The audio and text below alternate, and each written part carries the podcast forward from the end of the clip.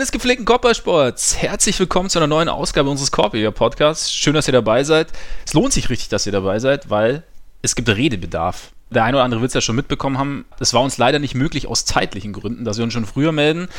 Dabei ist doch das eine oder andere passiert. Also ich habe gehört, die, die Mavs haben einen größeren Trade eingefädelt. Christoph Porzingis ist nicht mehr in New York. Kyrie weiß noch nicht genau, was er im Sommer machen will. Anthony Davis weiß, was er machen will, darf aber noch nicht so richtig. Es gibt viel Drama viel Kindergarten, viele Gerüchte.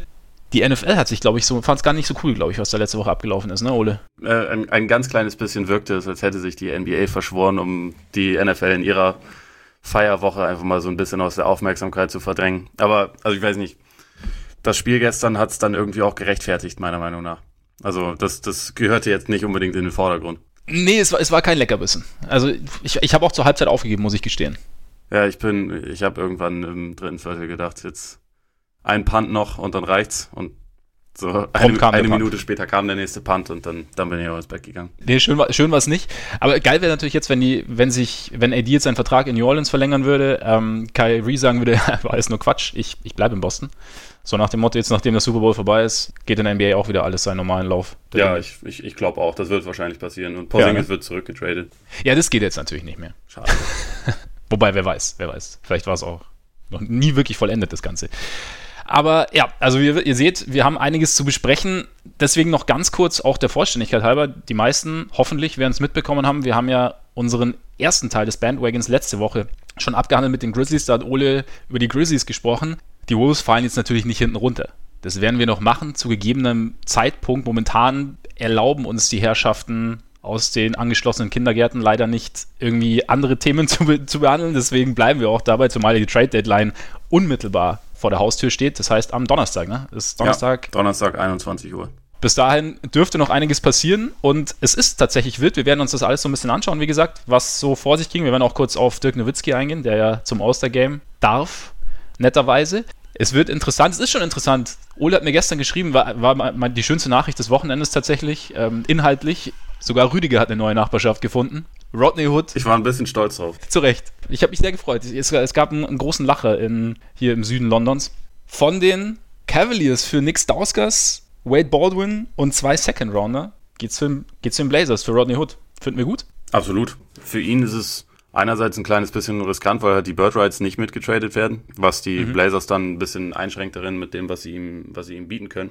Also sie, sie müssen dann dafür Cap Space benutzen, aber andererseits ist es halt sportlich eine viel, viel bessere Situation. Also, dass bei den Cavs irgendwie kein NBA-Basketball mehr gespielt wird seit, seit einer ganzen Weile. Zählt sportliche nicht so. Ich, ich, ich weiß gar nicht, wie man das nett ausdrücken soll. Also, das ist natürlich für jemanden, der werdender Free Agent ist, nicht unbedingt die allerbeste Situation. Also, er hat ja auch nur diese Qualifying-Offer halt unterschrieben gehabt vor der Saison. Ja.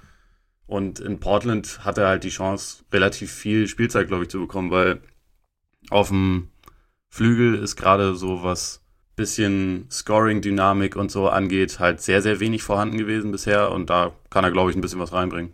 Das hat so ein bisschen Tradition in Portland, ne? dass der Flügel ein bisschen dünn besetzt ist. Ja, irgendwie so schon. Seit, seit, der, seit der Zeit, wo noch Wes Matthews und Nick Batum da zusammen gespielt haben, ja. ist, das, ist das weniger geworden. Also ein Amino zum Beispiel, das ist ein guter Spieler, aber es halt, hat seine Stärken jetzt nicht unbedingt damit, irgendwas mit dem Ball in der Hand zu kreieren. Da hilft Hood, glaube ich, auf jeden Fall. Also da, von daher ist es schon also sie haben jetzt halt jemanden, der sich seinen Wurf kreieren kann, außer Lillard und, und, und McCollum. Und das war ja gerade auch in den Playoffs so ein Ding.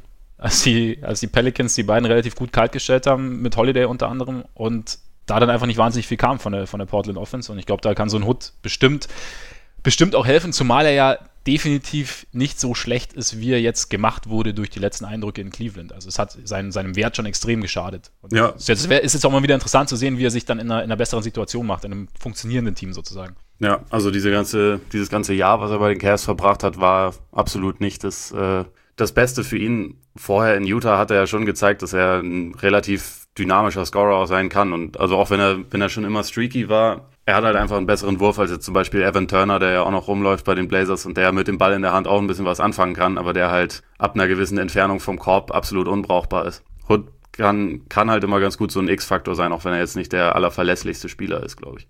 Ja, genau. Aber ich meine, es ist, es ist immer gut, so jemanden zu haben, der, der, der dir an einem guten Abend was bringen kann. Klar, es ist schwierig, wenn du dich nicht drauf verlassen kannst.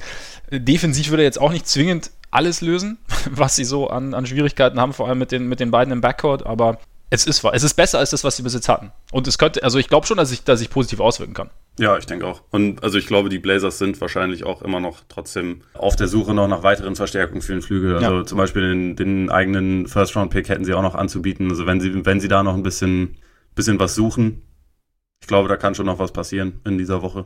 Ja, sie haben noch, sie haben sogar alle Picks noch die nächsten Jahre, sie haben gar nichts weg, weggetradet gehabt. Das heißt. Wenn ich es richtig im Kopf habe, ist das so, ja. Es gab ja auch mal dieses Gerücht, dass sie, dass sie eventuell in die Davis Sweepstakes einsteigen wollen. Wobei, ich, ich sehe es jetzt nicht richtig mit, mit dem Talent-Gegenwert. Nee. Wenn du die beiden Stars ausklammerst, natürlich. Ja, Aber ich sehe auch nicht, was New Orleans dann irgendwie in einem Neuanfang mit CJ McCollum will, um ehrlich zu sein. Also dafür ja. ist er, einerseits ist da nicht mehr genug Upside vorhanden, andererseits ist er ja auch selber sowieso nicht mehr, nicht mehr ganz jung und für mich halt kein, ja. kein richtiger, kein, kein richtiges Foundational Piece, also ein sehr guter Scorer, aber halt, äh, weiß ich nicht. Keine Wobei natürlich McCollum aufbauen würde. Wobei er natürlich neben, neben Holiday besser aussehen könnte als neben Lillard. Einfach weil. Das stimmt da schon, die könnten sich potenziell noch, äh, potenziell noch ein bisschen besser ergänzen, das stimmt. Aber es ist natürlich, wenn du so, so einen Superstar hast wie, wie Davis, willst du wahrscheinlich ein bisschen mehr Gegenwert. Aber da kommen wir natürlich später noch dazu. Ivica Subac, Josh Hart und eine Tüte Chips. Aber eine kleine. Ja. Muss ich auf die Linie achten. Bevor wir diese, diesen ganzen Wahnsinn uns genauer anschauen, gibt es ein bisschen was Erfreuliches. Wie gesagt, Dirk ist All-Star. Der 13. All-Star sozusagen im Westen. So wie Dwayne Wade der 13. All-Star im Osten ist. Also es wird ja aufgeweicht dann, beziehungsweise durchgemischt, die ganzen Conferences. Aber beim Voting ging es ja um die, um die beiden Conferences. Ist ein netter Move der NBA, wobei ich erst sagen muss, ich dachte erst so, oh Mann. Also warum braucht es jetzt noch einen weiteren Show-Aspekt quasi? Also wir haben ja schon diese ganzen Farewell-Touren immer jetzt mit Wade. Ich meine, Dirk ist ja gar nicht, hat ja gar nicht offiziell gesagt, dass er aufhört, aber man munkelt.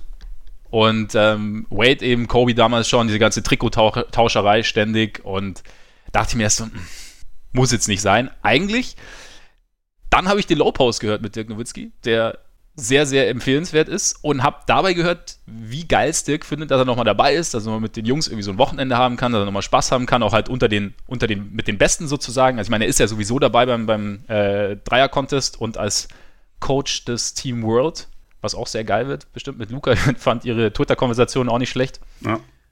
Was hat er gesagt? Äh, er soll, Luca meinte, Dirk soll nicht so sehr anschreien und äh, Dirk meinte, er muss sich seine Minuten schon verdienen. Ja. Der war sehr schön. Auf jeden Fall, aber dann hat er ihm gesagt, wie er sich echt drüber freut. Und dann, dann habe ich, hab ich mir so kurz überlegt, warum ich eigentlich in so banalen Dingen, also ich meine, das ist ja, das hat ja nicht mal einen sportlichen Wert, wirklich dieses All-Star-Game, warum ich da irgendwie so, in so banalen Dinge, die mich gar nicht betreffen, so meinen anderen so meine Meinung überstülpe und dann sage, ey, ich finde das scheiße. Das ist, muss ich ja gar nicht scheiße finden eigentlich. Ja, also, und deswegen, ich, äh, mittlerweile, ich freue mich sehr für Dirk. Wie siehst du es? Ja, eigentlich ähnlich. Also es ist jetzt nicht so, dass man das irgendwie zwingend gebraucht hätte, aber es tut auch niemandem weh, weil wie du, wie, genau. wie du schon gesagt hast, letztendlich ist das All-Star-Game. Äh, es geht da um nicht wahnsinnig viel. Mittlerweile ist es auch nicht mehr so, dass irgendwie All-Star-Teilnahmen dann bei Verträgen mit reinspielen. Und ich meine, selbst wenn, das ist halt da, dass dann einfach jemand nochmal ein bisschen zocken darf, der also wird wahrscheinlich irgendwie fünf Minuten spielen, wird ein bisschen abgefeiert werden und, und gut ist. Also ich sehe da auch nichts Negatives dran. So, ich meine, letzte Woche, als die Reservisten bekannt gegeben wurden und man dann halt sieht, okay, Gobert ist nicht dabei. Das finde ich mhm. dann, so, sowas, sowas kotzt mich an, aber das hat ja einerseits mit Nowitzki nichts zu tun und ist genau. andererseits auch in der Hinsicht nicht so wichtig, weil das All-NBA-Team und solche Sachen sind halt wesentlich wichtiger als das All-Star-Game, was letztendlich, also sagen die Spieler ja auch immer wieder, jedenfalls die, die nicht gewählt werden, dass es ein, ähm, also ein bisschen Popularity-Contest ist. Also wenn mhm. du halt nicht, wenn du halt nicht die Lobby hast, dann wirst du auch nicht zwingend reingewählt. Und ähm, von daher, letztendlich sollte man also dieses ganze Spiel einfach nicht zu ernst nehmen. Und dann ist es einfach letztendlich eine ganz, äh, ganz nette Angelegenheit, dass sowohl Dirk als auch Wade dabei sind, um irgendwie einfach nochmal ein bisschen, bisschen abgefeiert zu werden für das, was sie so ja. erreicht haben. Ich meine auch, je mehr ich drüber nachdenke, desto schöner finde ich es einfach, dass, dass man so eine Möglichkeit findet, so Legenden nochmal in großem Rahmen und trotzdem schön integriert in das große Ganze zu ehren. Ja. Und da, da finde ich es eigentlich eine ganz, vielleicht ist es auch irgendwie ein Modell für die Zukunft, wenn man sagt, okay, dessen Karriere neigt sich dem Ende entgegen, dann wird er nochmal als 13. zum All-Star-Game eingeladen und dann hast du da irgendwie, dann hast du irgendwie nochmal eine schöne Möglichkeit. Gehen wir zu den Trades? Äh, machen wir das doch. Ja? ja. fangen wir mit Porzingis an, würde ich sagen. Weil, man könnte sagen, das war vielleicht der wichtigste letzte Woche. Ja. Zumal er auch irgendwie handfest ist, ne? Christoph Porzingis ist ein Mavs, ein Mavs, ein Mav geht nach Dallas. du hättest sagen können, ein Mavs-Spieler, dann hättest du dich noch retten können. stattdessen so. Boah. Nee, aber da, da, da war ich schon, ich war schon ausgerutscht und war schon in der, in der Horizontalen und konnte mich dann nicht mehr halten, leider. Deswegen ja. musste, ich, musste ich dann zurückrudern. Also ich glaube, alle haben es mit, mittlerweile mitbekommen. Die Knicks und die Mavs haben am Trade eingefädelt. Christoph Porzingis geht gemeinsam mit Tim Hardaway Jr. und Courtney Lee Richtung Dallas. Dennis Smith Jr., DeAndre Jordan, Wesley Matthews und die auslaufenden Verträge der letzten beiden plus zwei First-Round-Picks gehen Richtung New York. Und Trey Burke ist noch mit nach Dallas gekommen. Ah, richtig, Trey Burke, richtig, genau. Riesending. Also ich meine, wie es so, wie es so losging, also es gab ja irgendwie am Donnerstag war es, ne, gab es ja diese Gerüchte, dass Porzingis nicht ganz so zufrieden sei, hätte ein Meeting gehabt mit den Knicks und würde gern weg. Und ich glaube, äh, gefühlt 30 Sekunden später war der Trade dann durch. Kam natürlich dann, wahrscheinlich hat, wahrscheinlich hat man vorher schon Gespräche geführt, aber die, die, die Abfolge der, der Ereignisse war relativ schnell und krasses Ding für die Mavs, finde ich irgendwie. Wenn wir jetzt mal, ich meine, Knicks kommen wir gleich noch dazu, aber es wird nach so einem Talent suchen sie schon sehr lang. Ich finde, der, der Trade, also auch wenn ich mich jetzt noch lange nicht so aus dem Fenster lehnen würde, dass ich sage, irgendwer hat den gewonnen, weil es dafür viel zu früh ist. Ich finde, ja. der hat aus Sicht beider Teams hat der Trade richtig Eier. Das finde ich, das finde ich irgendwie geil daran. Also mhm. beide, beide Teams gehen halt ein richtig krasses Risiko ein. Und ähm, bei den Mavs, so, sie, sie holen sich einen verletzten Spieler plus schon einiges an Millionen, die dazukommen, aber halt auch eine Upside, die sie anderweitig nicht bekommen. Also, weil ich, ich habe es jetzt schon ganz häufig gelesen, dass, dass die Mavs sich irgendwie ja die Chancen in der Free Agency verbaut haben.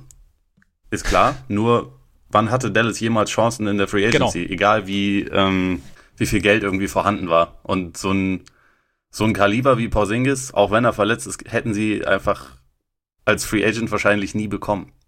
Auch, also ich glaube auch nicht, nicht, dass es nach, äh, in, nach Jahr eins mit Doncic schon so weit geht, dass alle Leute sagen, ja, ich will unbedingt mit Luca zusammenspielen, ich gehe jetzt nach Dallas, wenn vorher noch nie jemand nach Dallas wollte, der wirklich ein mega hohes Profil hat. Und deswegen finde ich das eine sehr kreative und interessante Weise, halt die Free Agency auf den Trade zu verlagern und darauf zu setzen, wir überzeugen jetzt Christophs davon, dass der Bock hat, hier zu bleiben, dass die Situation ja. für ihn gut ist, wir bauen den wieder auf. Diese Saison ist jetzt erstmal wahrscheinlich nicht mehr ganz so wichtig, aber es geht mehr darum, ihn halt so ein bisschen an die Kultur, an die Franchise zu gewöhnen. Dann bleibt er langfristig und dann haben wir zwei Talente, um die wir das Team halt richtig geil aufbauen können. Also die sich potenziell auch richtig geil ergänzen können. Und ich meine, das ist genau der Punkt.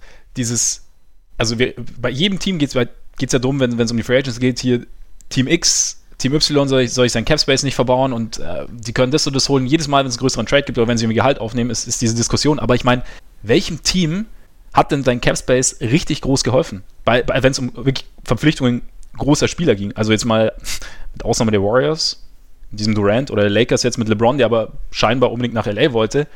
Also ich glaube, es ist die, die, die Auswahl an Teams, denen es wirklich bei der Verpflichtung von, von viel Talent hilft, viel Capspace zu haben, hält sich wirklich stark in Grenzen. Und ich meine, bei Dallas muss man ja auch sehen, sie versuchen es ja seit 2011 im Prinzip, seit der Meisterschaft mit Capspace. Ja. Und mit, klar, da war dann auch die, die Situation ähm, eigen mit, mit Dirk, der seinen, seinen Titel gewonnen hatte und mit diesem alternden Superstar, den du eben hattest. Andererseits finde ich, wenn man sich so ein bisschen anschaut, also wie die letzten Superstars so gewechselt sind. Also Kawhi wurde getradet, äh, Paul George wurde getradet, Kyrie wurde getradet, Anthony Davis wird wohl getradet werden. Rodney Hood wurde getradet. Rodney Hood wurde getradet, richtig? Zweimal. Also ich meine im Endeffekt, hä? Zweimal. Zweimal, genau. Boogie wurde getradet. Also im Endeffekt ist, scheint das mittlerweile der Weg zu sein, wie du, wie du großes Talent irgendwie dir heranholst. Ja, ich meine, wir, wir, wir sehen ja bei dem Deal so ein bisschen den, den Kontrast. Also Dallas ja. versucht es auf diese Art und Weise, weil sie für sich erkannt haben, okay, wir sind nun mal einfach nicht so die Destination. Wir haben hier jetzt, ja, wie du schon sagst, eigentlich sieben Jahre lang ungefähr versucht, dass wir, oder also die letzten Jahre jetzt nicht mehr so extrem, aber gerade 2011, 2012, 2013, 2014, da hatte man immer richtig viel Kohle, man hatte immer ein oder zwei Hauptziele, ob das dann Darren Williams oder, oder Dwight Howard waren, wer auch immer. Mhm. Irgendwann hatten sie mal ein Meeting mit Carmelo Anthony, was irgendwie auch eine, eine sehr lustige Sliding Doors Frage ist. Also, was passiert wäre, wenn Mello in Dallas gelandet wäre. Mhm. Ähm, und sie haben halt erkannt, dass das für sie nicht der Weg ist. Die Knicks wiederum machen halt genau das Gegenteil. Also sie bauen halt alles jetzt darauf auf, dass sie im Sommer dann so viel Kohle wie möglich haben. Was mich dazu zu der Annahme führt, dass sie halt sehr optimistisch sind, dass mindestens Durant kommen wird. Müssen sie irgendwie. Also es gibt ja auch Gerüchte, dass sie es sind. Also da, lass, lass uns aber noch gleich, lass uns kurz mhm. noch bei den Mavs bleiben, oder? Dass, dass wir das irgendwie so ein bisschen, bisschen rund machen. Also ich finde auch, klar, sie haben jetzt mit, mit Lee und vor allem mit, mit Hardaway Jr. haben sie noch zwei große Verträge mit aufgenommen. Aber irgendwo musst du das natürlich auch machen, weil sie einfach für viel Talent, klar sind Fragen dahinter, hinter der Fitness, hinter der Vertragsverlängerung, haben sie aber relativ wenig Talent abgegeben. Also jetzt nicht, dass ich Dennis Smith Jr. als schlecht empfinden würde, nur die Problematik der letzten Wochen kennen wir ja alle. Also es gab da ja schon Tendenzen, dass es wahrscheinlich nicht weitergehen wird und dass sein Wert für die Mavs gesunken ist. Das heißt, sie haben jetzt nicht wirklich überlegt, so, boah, jetzt, jetzt müssen wir den opfern sozusagen, sondern sie haben jetzt halt einen Weg gefunden, wie sie aus Dennis Smith, der für sie irgendwie verzichtbar geworden zu sein scheint, viel rausholen können sozusagen für sich. Und da musst du natürlich Verträge aufnehmen, wie den von Hardaway und, und, und Lee.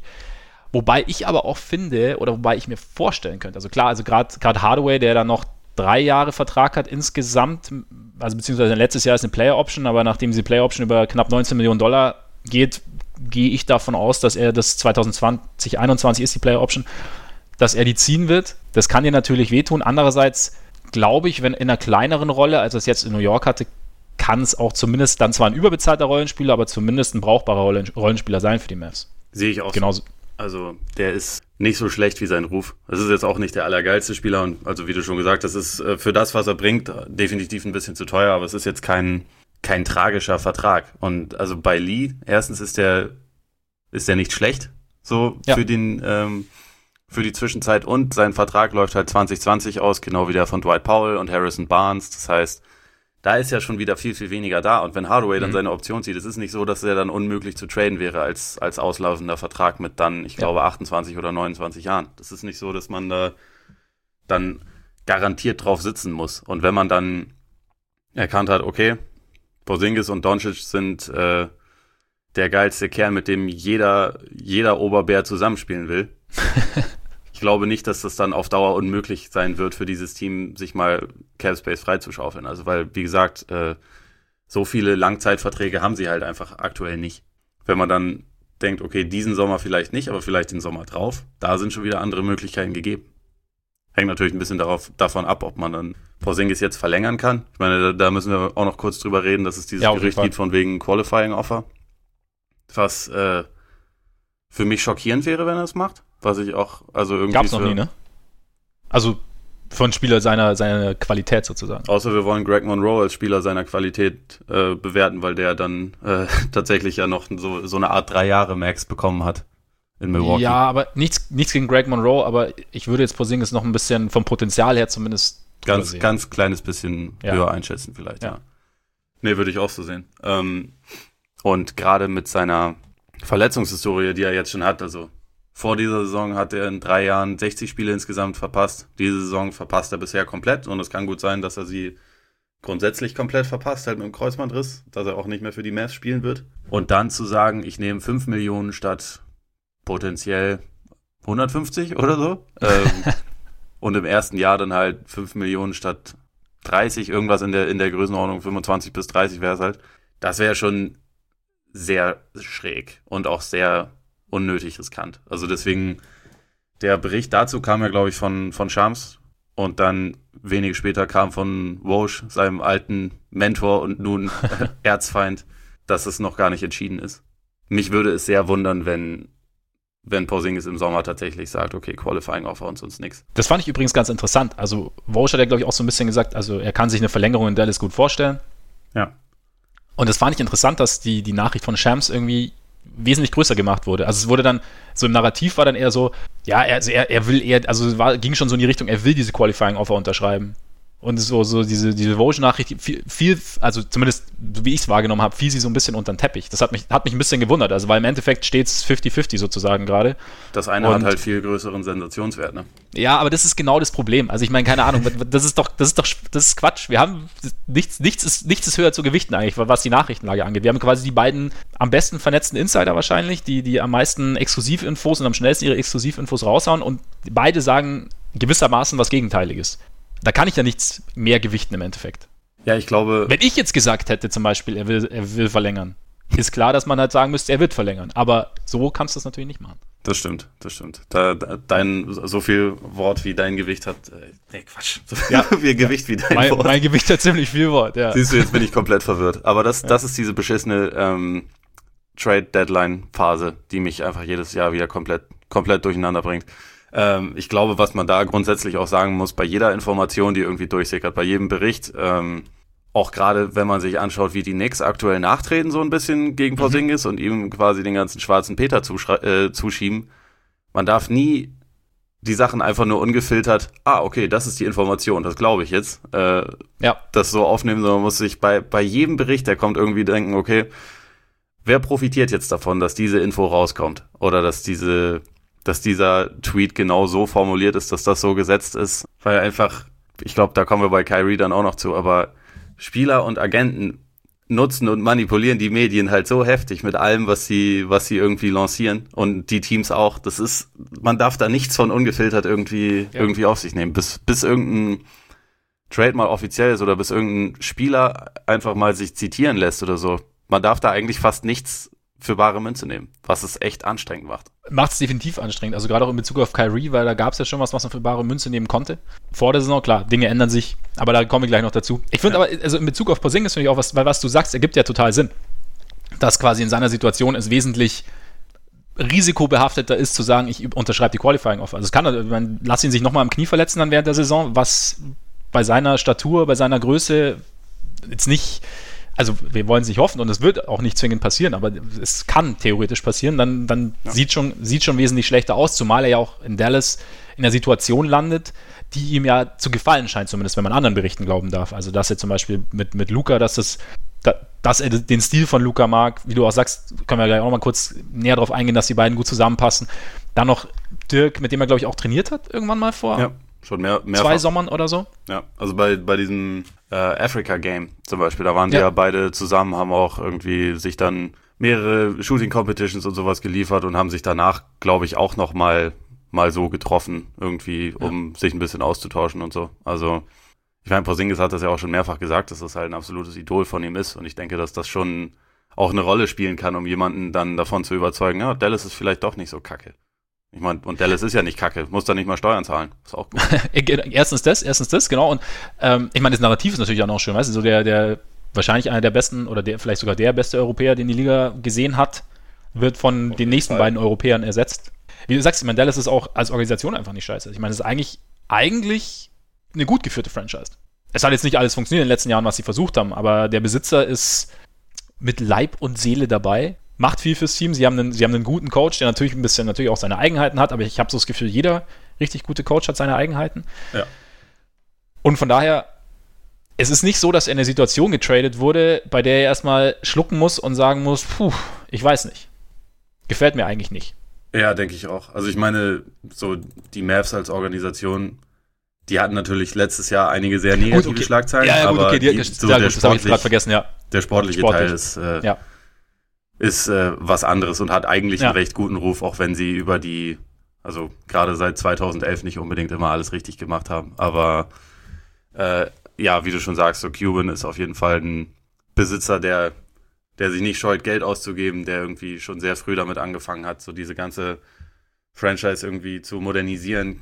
Ähm, ich, ich glaube, die Mavs war das erste NBA-Team mit einem Privatflugzeug oder, oder mhm. irgendwie das zweite und so. Also der der sorgt eigentlich sehr dafür, dass es seinen Spielern gut geht. Und äh, deswegen denke ich, also Porzingis ist jetzt nicht unbedingt zu den äh, Pelicans getradet worden.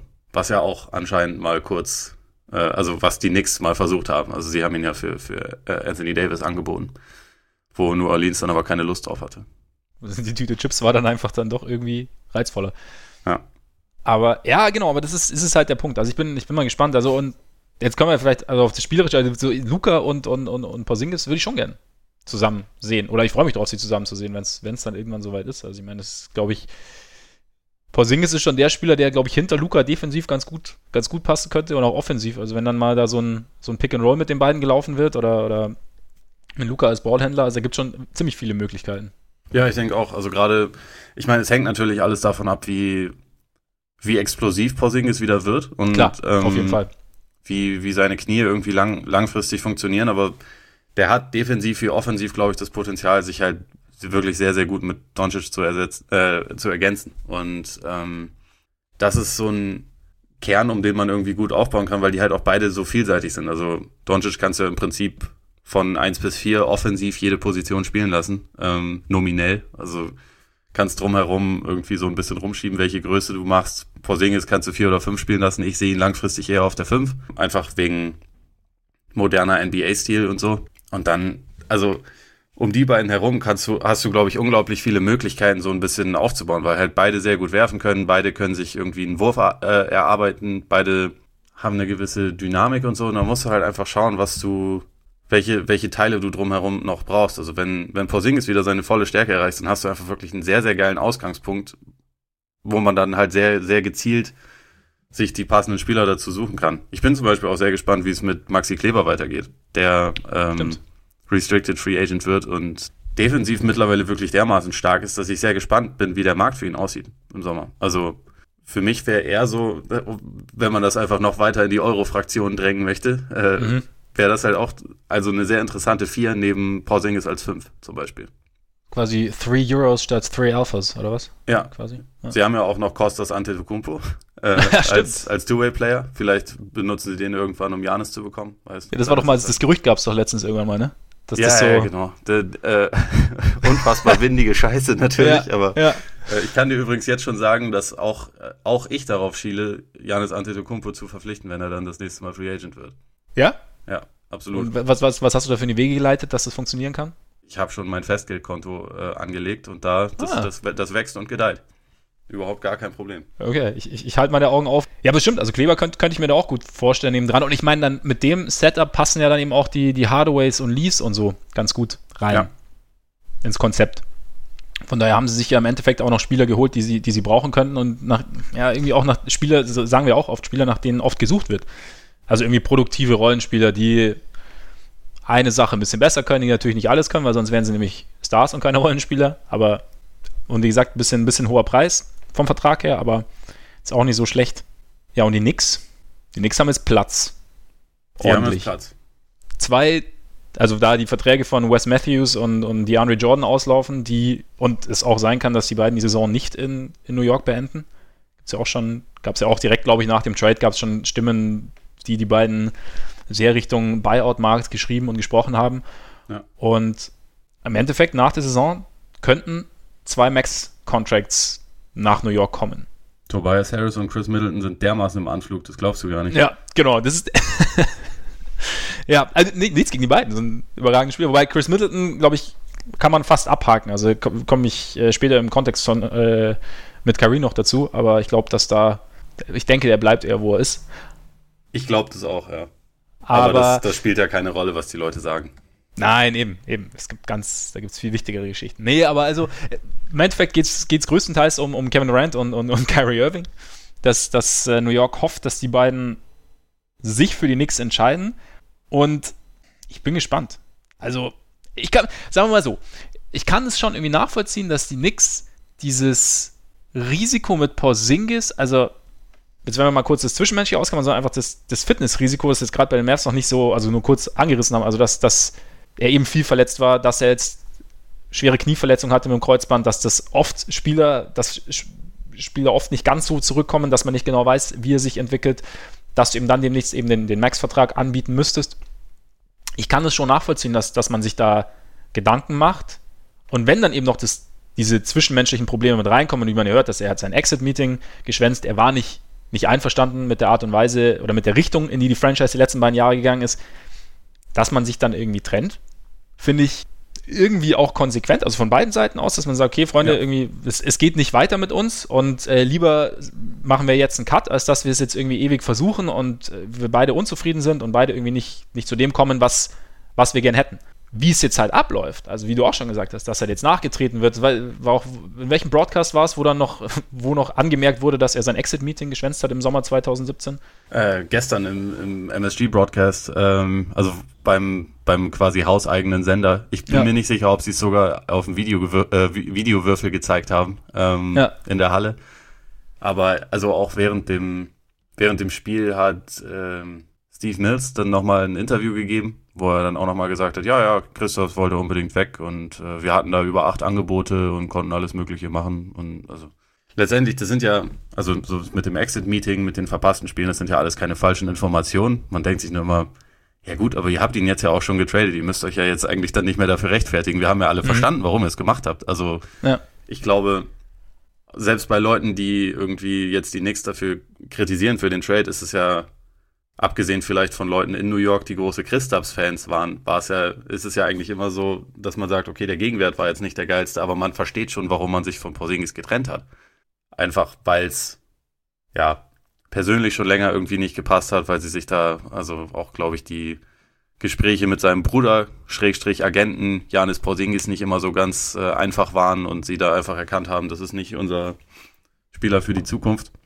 Das ist ja alles legitim. Dieses mhm.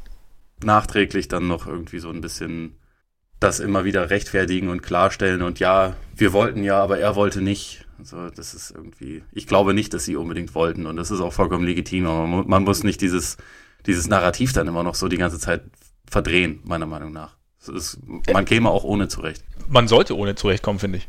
Ja. Also ich finde einfach, man, man kann zu gewissen Dingen auch einfach stehen und es ist, es ist auch, wie, wie gesagt, vollkommen okay. Es hat nicht mehr gepasst. Es gab, es gab einen Ausweg, der für beide Seiten gut war. Den hat man genommen, fertig. Also ja. und beide Seiten haben sicherlich ihre Fehler gemacht und beide Seiten haben, haben sich irgendwie nicht immer nicht immer optimal verhalten, was, glaube ich, weltweit in den seltensten Fällen so ist, dass sich immer beide Seiten perfekt verhalten. Also von daher ist das alles überhaupt kein Problem. Ich frage mich halt dann, ob so eine, ja, also so ein Nachtreten, ob das dann nicht auch bei anderen Spielern, also vielleicht auch nicht, aber ob das nicht bei anderen Spielern vielleicht dann auch irgendwas hinterlässt, dass sie sagen so, puh, irgendwie, weiß ja, ich, meine, sie, sie haben es halt, äh, vor allem diese Saison bei Joachim Noah haben sie es auch schon gemacht, bei Mello haben sie es damals ein bisschen gemacht. Ähm, mhm. Es ist irgendwie schon so ein bisschen der, der Modus operandi den sie da, den sie da verfolgen.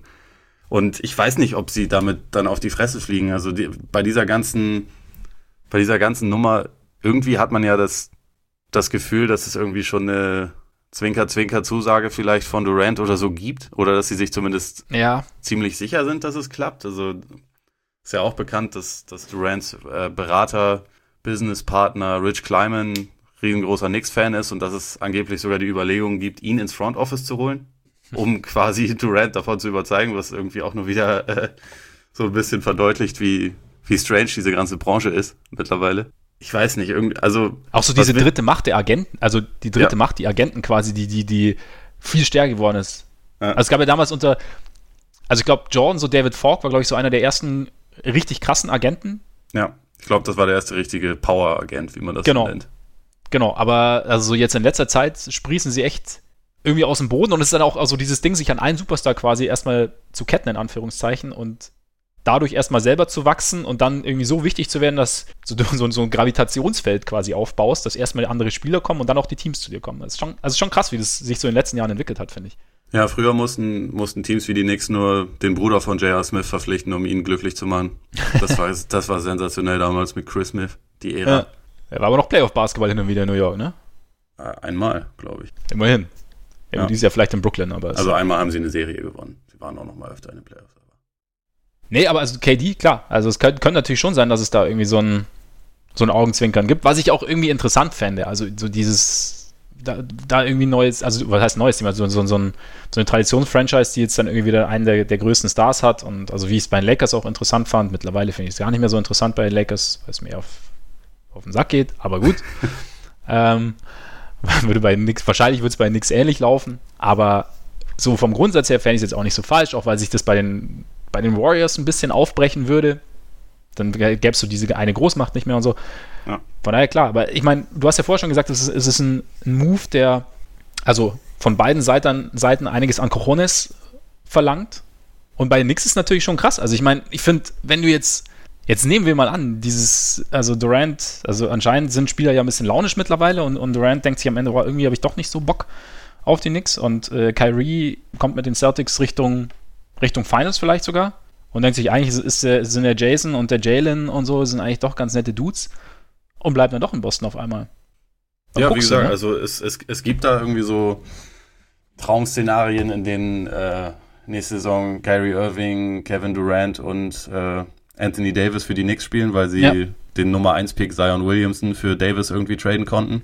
Gibt's auf der einen Seite, auf der anderen Seite gibt's keiner will die Kohle und es gibt eine 48-prozentige Chance, dass selbst das Team mit der schlechtesten Bilanz in der Liga nur den Nummer 5 Pick bekommt Also es ist fast 50-50. Also ich glaube nicht, dass das vielen Leuten bewusst ist. Mhm.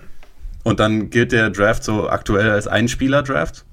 Dann kannst du mal schauen, wie viel dieser Nummer 5-Pick wert ist. Dann kriegst du irgendwie Cam Reddish. Und dann. Ähm, Aber also ist, ist RJ Barrett auch so gefallen in den. Schon ziemlich, ja. ja. Also ist jetzt nicht so, dass man, dass man denkt, da, da laufen jetzt nur noch, nur noch Blinde rum oder so, aber ja. ähm, es ist schon sehr klar der Nummer 1 Pick dafür, also das ist der eine Star und bei allen anderen weiß man es halt noch nicht so recht. Aber also, Barrett so war ja am Anfang so, galt der schon so auch als potenziell Nummer 1 Pick. Also. Galt mal so, aber ja, nicht das so. ist, also ich meine, das ist allein schon wegen Hype-Potenzial, glaube ich, mittlerweile ist der Zug äh, komplett abgef äh, ja, abgefahren, weil jedes Team, selbst die Pelicans würden ja aktuell, würden ja Leute in ihre Halle kriegen, wenn sie da jetzt Zion Williamson rumlaufen mhm. hätten. Einfach weil jeder den sehen will, so nach dem Motto. Ja.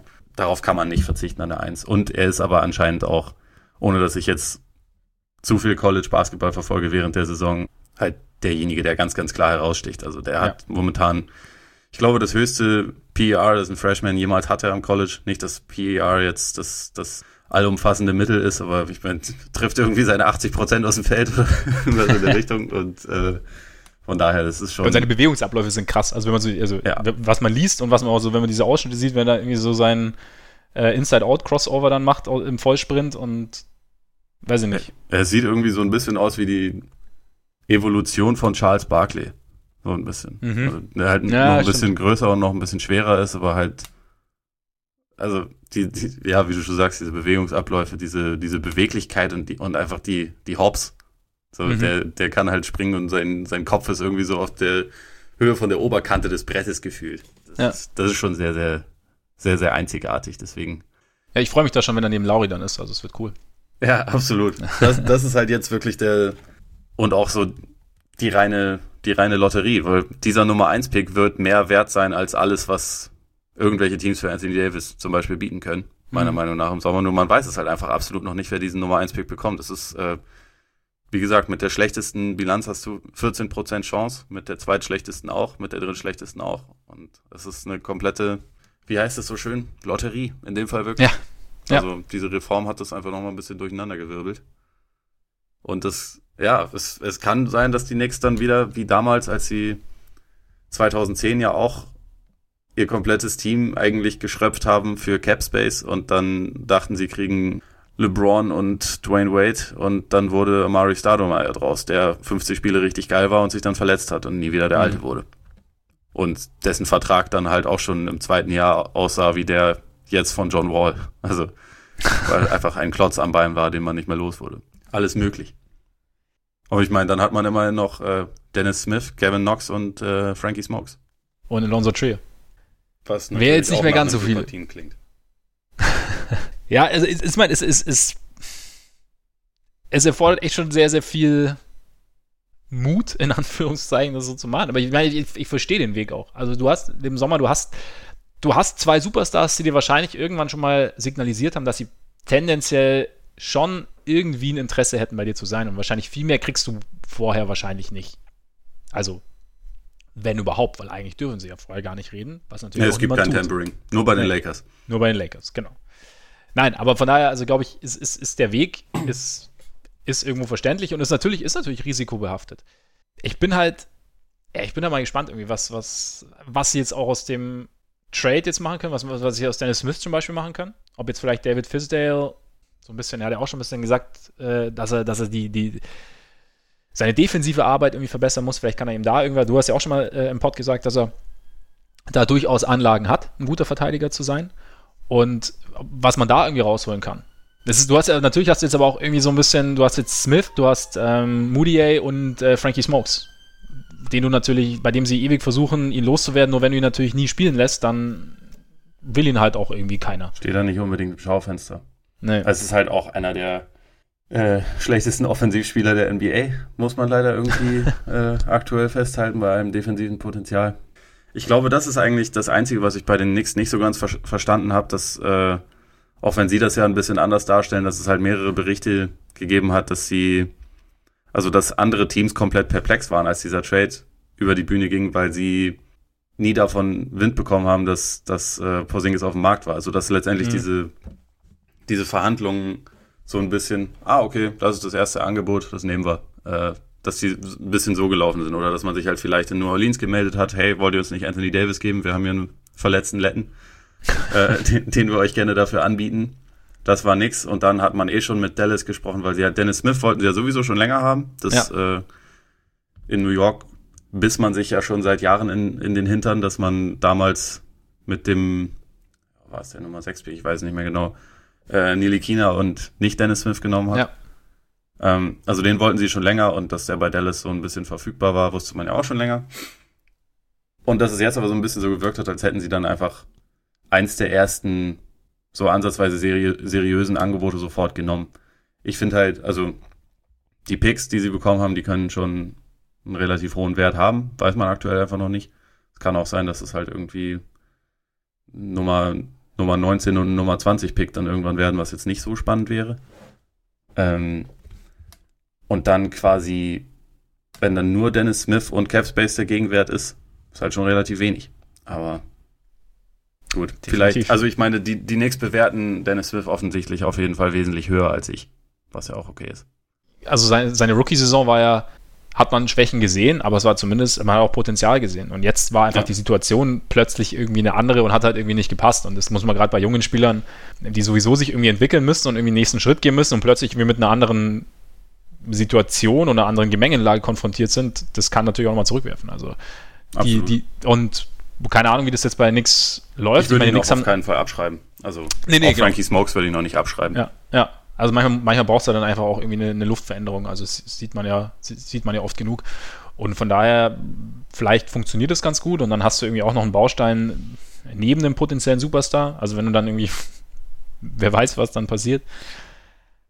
Aber ja, es, ich weiß irgendwie, ich, ich kann es mir momentan auch so, so schwer vorstellen, dass der Plan komplett aufgeht irgendwie. Ich auch nicht. Und irgendwie hat man auch so das Gefühl, das ist dann wieder also es ist nicht so, dass sie irgendwas dafür so richtig gut gemacht hätten, sondern sie haben einfach, sie profitieren dann einfach davon, dass sie in New York sind und Leute gerne nach New York wollen und ja. äh, die Knicks halt eine Traditionsfranchise sind, was ja auch okay ist. Aber es ist halt ein bisschen wie mit den Lakers. Die haben jetzt auch nicht im Sommer unfassbar viel richtig gemacht, aber LeBron wollte halt gerne dahin und dann mussten sie ja Cap Space schaffen, das haben sie gemacht. Und gut, also dann, ja, es ist dann schwer zu sagen, ob irgendwie ein Front Office richtig geile Arbeit gemacht hat oder ob sie ja, letztendlich einfach nur davon profitiert haben, wo sie sind. Ich meine, man muss, man muss zumindest so viel muss man sagen, dass sie sich einen Weg, einem Weg verschrieben haben und diesen Weg jetzt gehen. So, ja. Also und halt stimmt. irgendwie, und da für sich auch noch ein bisschen was raus und sie haben jetzt einen Spieler bekommen, den sie, den sie gern gehabt hätten, den sie auch anders hätten haben können, aber das war ja auch noch das, das alte Front Office quasi um, um Phil Jackson. Sie haben Picks bekommen, also ist okay. Was ich ganz interessant finde in der in dem Zusammenhang, weil du sagst, äh, sie haben jetzt nicht wahnsinnig viel richtig gemacht oder haben sie wahnsinnig viel richtig gemacht. Aber ich glaube, in dem Artikel von Tim Bontemps, glaube ich, von ESPN, wo er gesagt hat, äh, der letzte First-Round-Pick, der Nick, den die Knicks, den die Knicks einen äh, langfristigen Anschlussvertrag, einen Rookie-Vertrag gegeben haben, war Charlie Ward vor 25 Jahren. Ja, das habe ich auch gesehen. Das, das ist schon, das ist krass. schon krass.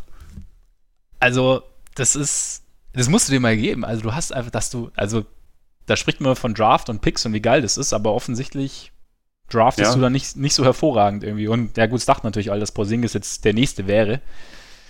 Und aus, wie gesagt, nachvollziehbaren Gründen ist es jetzt nicht geworden. Ja, das ist krass irgendwie, wie schnell das von, das ist das äh, zukünftige Gesicht unserer Franchise, das ist der, das ist das Einhorn, wir lieben ihn, die Stadt liegt ja. ihm zu Füßen zu. Er wollte auf keinen Fall hier sein, wir mussten ihn abgeben. Wir hatten gar mhm. keine Kontrolle darüber, obwohl er, ja, Restricted Free Agent ist. Sie hatten alle Kontrolle darüber, wenn sie sie hätten haben wollen. Sie ja. wollten sie nicht haben. Aber genau. das, das, man, man, man stellt es dann halt wieder etwas anders dar. und das stört mich auch so ein bisschen, dass Porzingis jetzt so als, als Diva dargestellt wird. Also, wie gesagt, ich war jetzt bei den Gesprächen nicht dabei. Vielleicht hat er sich auch irgendwie, oder sein Bruder haben sich irgendwie nicht, nicht korrekt verhalten. Das kann natürlich sein. Aber auch so in der öffentlichen Wahrnehmung. Ich hatte, vorher hatte man noch nie irgendwie, also abgesehen von diesem ausgelassenen Exit-Meeting, noch nie irgendwie groß Negatives über, über Porzingis gehört. Also klar, so dass es manchmal ein bisschen mit seinem Bruder ein bisschen schwierig war, die Verhandlungen, aber dass er jetzt irgendwie so ein Bad Apple, wie es so schon heißt, ist, fand, hatte ich jetzt irgendwie nicht den Eindruck. Und jetzt wird er so ein bisschen als Diva dargestellt. Das, das stört mich ein bisschen vom Narrativ her. Sollte es nicht stimmen. Vielleicht stimmt es, aber weiß ich nicht. Finde es einfach unnötig. Ja, ja, sehe ich ähnlich. Also, ohne das jetzt genau bewerten zu können. Also, ich hatte ja. mit, mit Porzingis persönlich jetzt noch nicht, noch nicht das Vergnügen. Über ja, wir telefonieren regelmäßig. Da wirkt er eigentlich immer ganz nett. Ja. Nee, aber es stimmt, klar, man kann es man kann's nicht bewerten, aber ich finde, selbst wenn, ich finde, selbst wenn es so ist, könnte man es auch einfach, müsste man es nicht weiter breit treten im Nachhinein. Ja, ich meine, im Endeffekt, es wird sich ja zeigen. Also, ob Porzingis jetzt ein Problem damit hat, wenn er quasi die zweite Geige nur hinter Doncic ist. Mhm. Kein Plan. Ähm, ja. Das, das können wir einfach, glaube ich, jetzt noch nicht bewerten. Mich würde es mich würd's ehrlich gesagt wundern, aber äh, dass man da so ein bisschen vor sich hin spekuliert. Ich meine, aktuell gibt es ja äh, keine anderen Themen, über die man spekulieren kann. Eben, und ich meine, da, da, uns der Sport ja mittlerweile sowieso auch nicht mehr interessiert, spekulieren wir halt einfach lieber. Also es ist ja. eigentlich, also, ne? Das, das macht, die, das macht die Trade-Deadline-Phase in der NBA aus. Ja, ja. Ich, ich fand es gestern Abend so erfrischend, mal wieder ein bisschen, bisschen Korbball tatsächlich zu sehen. Also mit ja, ne? äh, OKC Boston, was ja auch wirklich ein echt äh, unterhaltsames Spiel so zum äh, am frühen Abend war. Da wurde zwar keine Defense gespielt, aber dafür äh, gab es doch echt eigentlich relativ guten Basketball zu sehen. Und das ja? äh, irgendwie ist das in den, in den letzten Tagen halt wieder so komplett ähm, komplett in den Hintergrund gedrängt worden. Fast so sehr wie der Super Bowl. Fast, äh, gut, aber der zu Recht. Der zu Recht. Also im Nachhinein. Aber äh, diese, also das, das, Spiel hat mir auch so, das hat mir echt äh, intensive Glücksgefühle beschert. Es hat einfach Spaß gemacht zu gucken. Also auch so, wie sich dann so, so Kyrie und, und Westbrook und, und, und George dann irgendwie so ein bisschen ja, gegenseitig irgendwie behagt haben und gekontert haben immer wieder. War, war schön. War schön. Marcus Smart als Jahrhundert-Sniper. Ja. Eigentlich alles, genau. was das Herz begehrt. Ja. Wundert mich eigentlich, dass er nicht beim Dreier-Contest dabei ist. Eigentlich fast eine Frechheit. Ja. Da hat die Liga tatsächlich was versäumt. Curry ausladen, Smart einladen, dann kennen wir der Sache schon näher. Aber nochmal ganz kurz abschließend zu nichts. Also ich bin gespannt, ob das funktioniert. Das, ist, das, Risiko ist sehr, sehr groß und sie können echt damit auf die Schnauze fallen. Vielleicht, wie gesagt, gibt es aber schon ein sehr intensives Augenzwinkern von Durant, dass er kommt. Und bei Kyrie, ich meine, der Übergang macht sich jetzt von selbst. Bei Kyrie muss man halt einfach mal sehen. Also Kyrie sehe ich noch nicht so. Also ich mache jetzt einfach direkt weiter, weil wir sind ja jetzt schon dabei. Eigentlich dachte ja jeder, die, das Sagmade Wiesen, der bleibt. Vielleicht, oder der Kasis Bissen, gibt es ja auch. Er hat ja vor der Saison gesagt, dass er eigentlich in Boston verlängern will, dass er Idiot wäre, wenn er aus der Situation flüchten würde, in Anführungszeichen, oder wenn er sich irgendwie in eine andere Situation gehen würde, weil es einfach so gut ist. Wie gesagt, wir haben vor der Saison, haben wir alle gesagt, wie wunderbar Boston aufgestellt ist, Gordon Hayward zurück, die ganzen jungen Talente, die sich in den Playoffs bewiesen haben, ähm, die Tiefe im Kader, das passt irgendwie alles, lauter intelligente Spieler. So, jetzt läuft es halt nicht so. Die sind jetzt mittlerweile wieder Dritter durch den Sieg gestern, glaube ich, im Osten. Und trotzdem, ja, Kyrie hat sich schon ein paar Mal öffentlich geäußert. Über die jungen Spieler scheint er nicht so zufrieden zu sein, wie die, wie die die Sache angehen. Und jetzt kam dann eben im Zuge dieser Davis-Diskussion, in der natürlich jeder gesagt hat, dass Boston das beste Paket anbieten könnte, einfach weil sie zum Beispiel Jason Tatum haben, weil sie Jalen Brown haben, weil sie diverse Picks haben. Und dass New Orleans ja eigentlich warten sollte bis zum Sommer. Und irgendwann kam wie geil aus der Kiste kam, kam die Information, dass Anthony Davis nicht, also Boston nicht als, als Langzeitdestination sieht, einfach weil, und das war eigentlich das Interessante, weil er nicht davon ausgeht, weil er nicht glaubt, dass Kyrie bleibt. Das war ja so der Punkt. Musste ich kurz schlucken und dann wurde natürlich, wurde Kyrie dann gefragt und Kyrie hat daraufhin gesagt, also man sollte ihn am 1. Juli nochmal fragen und er schuldet niemandem auch nur irgendwas. Hat angeblich aber auch gesagt, also natürlich sei Boston immer noch vorne. Ja. Das Zitat gab es irgendwie auch. Auf jeden Fall wurde da natürlich, hat es natürlich ordentlich Öl ins Feuer gegossen, so nach dem Motto, so, oh, er hat sich jetzt irgendwie hat seine Meinung geändert. Ja, also hat, ging mir echt, also wir haben ja auch ein bisschen geschrieben unter der Woche, also mir, also das, diese Side Note der äh, Davis-Saga ging mir echt ziemlich auf den Sack irgendwie. Dir wahrscheinlich noch mehr als, als bekennender Kälte. Ja, also letztendlich ist dieses, also was ich vorhin schon gesagt habe, man muss sich gerade gerade so auf die Art und Weise, wie das durchgesickert ist oder also wie das aufgekommen ist, muss man sich wieder fragen, wer profitiert davon? Mhm, genau. Da äh, sitzt ein gewisser Power-Agent, der äh, wahrscheinlich in den äh, bei den Lakers mittlerweile mehr zu sagen hat als Rob Pelinka, würde ich würde ich immer schätzen, äh, namens Rich Paul, der ja, dem man es, sage ich mal, zutrauen könnte. Gleichzeitig ist dann halt bei Kyrie muss ich schon auch dazu sagen, er hätte sich halt einfach wahrscheinlich vor der Saison sparen können, weil jetzt ist es halt, natürlich bietet er dann Angriffsfläche und der ist, der ist ja, der hat zwar komische Ansichten, aber der ist ja ein alles andere als blöder Typ, der weiß genau, mhm. was er damit macht. Also er weiß auch genau, dass er damit halt noch mehr für Panik sorgt und so. Und der Part, ja, wie gesagt, wenn es um die Verschwörungstheorie ging, den Super Bowl aus der Aufmerksamkeit zu verdrängen, okay. Aber das bezweifle ich. Ich, ich denke halt, was übrigens auch vollkommen okay ist, dass er ein bisschen vielleicht ins Wanken gekommen ist. Also er hat sich das wahrscheinlich alles ein bisschen anders vorgestellt. Unter anderem hat er sich wahrscheinlich nicht vorgestellt, dass äh, Gordon Hayward auch jetzt immer noch ein absoluter Schatten seiner selbst ist. Und aber warte mal ganz kurz. Beiträgt. Aber ganz kurz zu Hayward.